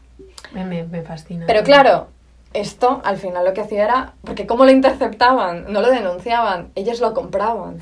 O sea, compraban estas reliquias. ¿Están de Estados Unidos eso? En plan, vamos a prohibir una cosa mientras la hacemos. Claro, entonces básicamente alimentaban este mercado. Pero claro, yo aquí me metí, pues me metí en eBay. Nada, Carmen, tú Yo dije, pues voy a, pues voy a buscar. Y lo estás mirando, ¿eh? Estoy en- o sea, te voy a hacer una foto para que se... estoy en la página de eBay.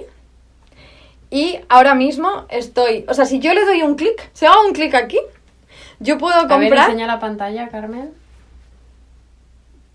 Estoy a un clic. ¿Y qué puedes comprar? Pues unas reliquias de San Alfonsus Liguori y San Vito y San Venacio. O sea, está todo junto aquí. Mezcladito. Está todo junto. ¿Y cuánto vale? Eh, 195 dólares. O sea, una ganga. Es una ganga, la verdad. Eh, de San Vito hay hueso, un trocito cachetito de hueso, ¿vale? Luego hay un trocito del vestido de San Alfonso Liguori y de San, Venaci- San Venatius. Pues es que no sé, no sé. Eh, bueno, ¿Y están autentificadas? ¿tú qué crees, Ana? Que no. o sea, Bueno, y hay ahí muchas se cosas tu así. tía Maripuri. Sí, realmente puedes poner lo que quieras ahí. Da, da bastante... Es bastante fuerte la estampa. Dejémoslo en aprensión, sí. Pero bueno, eso puede pasar. Pero todo esto son reliquias reales. Hablemos Pero, de las que nos gustan a nosotras. porque claro, los mártires de ayer son las celebrities de hoy. Carmen lleva todo el día repitiendo esta frase. Es que eso es así. Es que los mártires de ayer son las celebrities de ayer. Los mártires de ayer son las celebrities de ayer. Vale, porque... No, no, no, no, no. Porque es que esta cosa de los... Como de, de poder Del acceder... fetichismo. El fetichismo absoluto, esta mediación como este objeto que representa completamente a esa persona eh, y en la que puedes practicar toda la devoción, ¿dónde se da hoy en día? Pues en objetos De famoso. de famosos, subastas, cosas así.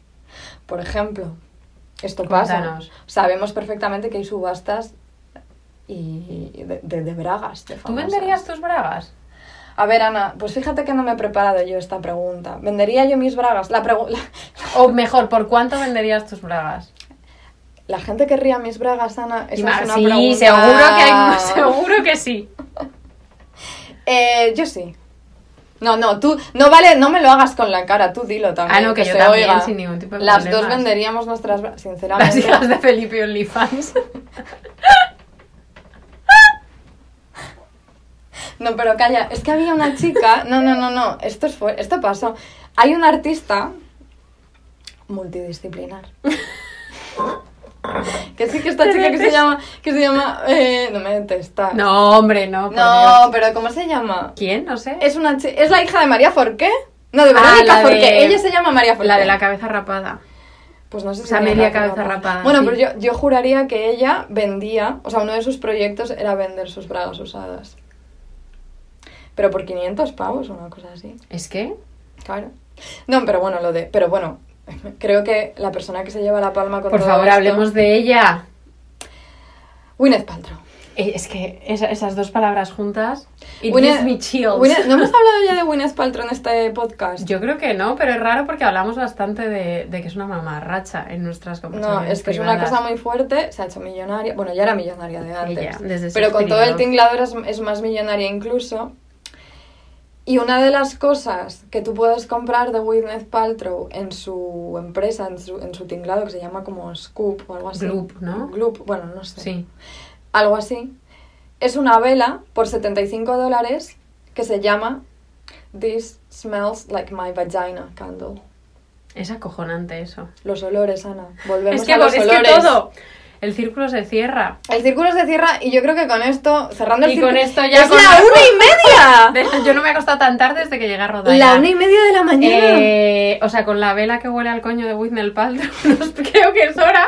Creo que con esto podemos Creo que con esto nos podemos ir a dormir. No os esperabais esto, ¿eh? Ya. Tanta, tanto tiempo. Volveremos ¿verdad? pronto. Volveremos pronto. Igual no tan pronto como pensábamos, porque esto ha sido muy intenso. Muchísimas Adiós, gracias, amigas. amigas. Adiós. Esta es la entrada del batisterio, que estaba todo cubierto de tierra. Y mi abuelo iba arando con los muros. Y se, y se coló con una piedra romana. Se encontró que era una, un batisterio para los cristianos romanos del siglo I después de Cristo. ¿A quién no le va a gustar un imperio romano del siglo I? Esto es lo ¿A que usaban no los romanos en aquella época. Las velas. ¿No? No querían ruido. No. Aquí donde se bautizaban los primeros cristianos romanos. ¡Tela a mí! Encarnita, ¿cómo se aprendió usted esto del baptisterio? Ay, porque llevamos hecho toda una vida. Esto estamos conservándolo toda una vida. Dice, se lo merecen todo. ¡Qué bien merecido estaría! Si es posible, se lo merecen todo. No tiene más y menos que un imperio romano. Batisterio para los cristianos del siglo I. No hay batisterio romano y el imperio romano. Todo este, todo este descubrimiento, todo esto estaba lleno de tierra, lo sacó mi abuelo en el 1920, cuando descubrió con peones a, a su, cargo, a su cargo. Una galería de 30 Te metros. Decir, te vengo a decir, oh mi Salvador, que te amo yo a ti, que te amo yo a ti con el corazón. Te vengo a decir, te vengo a decir toda la verdad, que te amo Señor, que te amo Señor con el corazón. Para que usted se entere, el que no lo sabe, existe en la Gadia el único batisterio para los cristianos romanos que hay en España. ¿No lo sabe usted?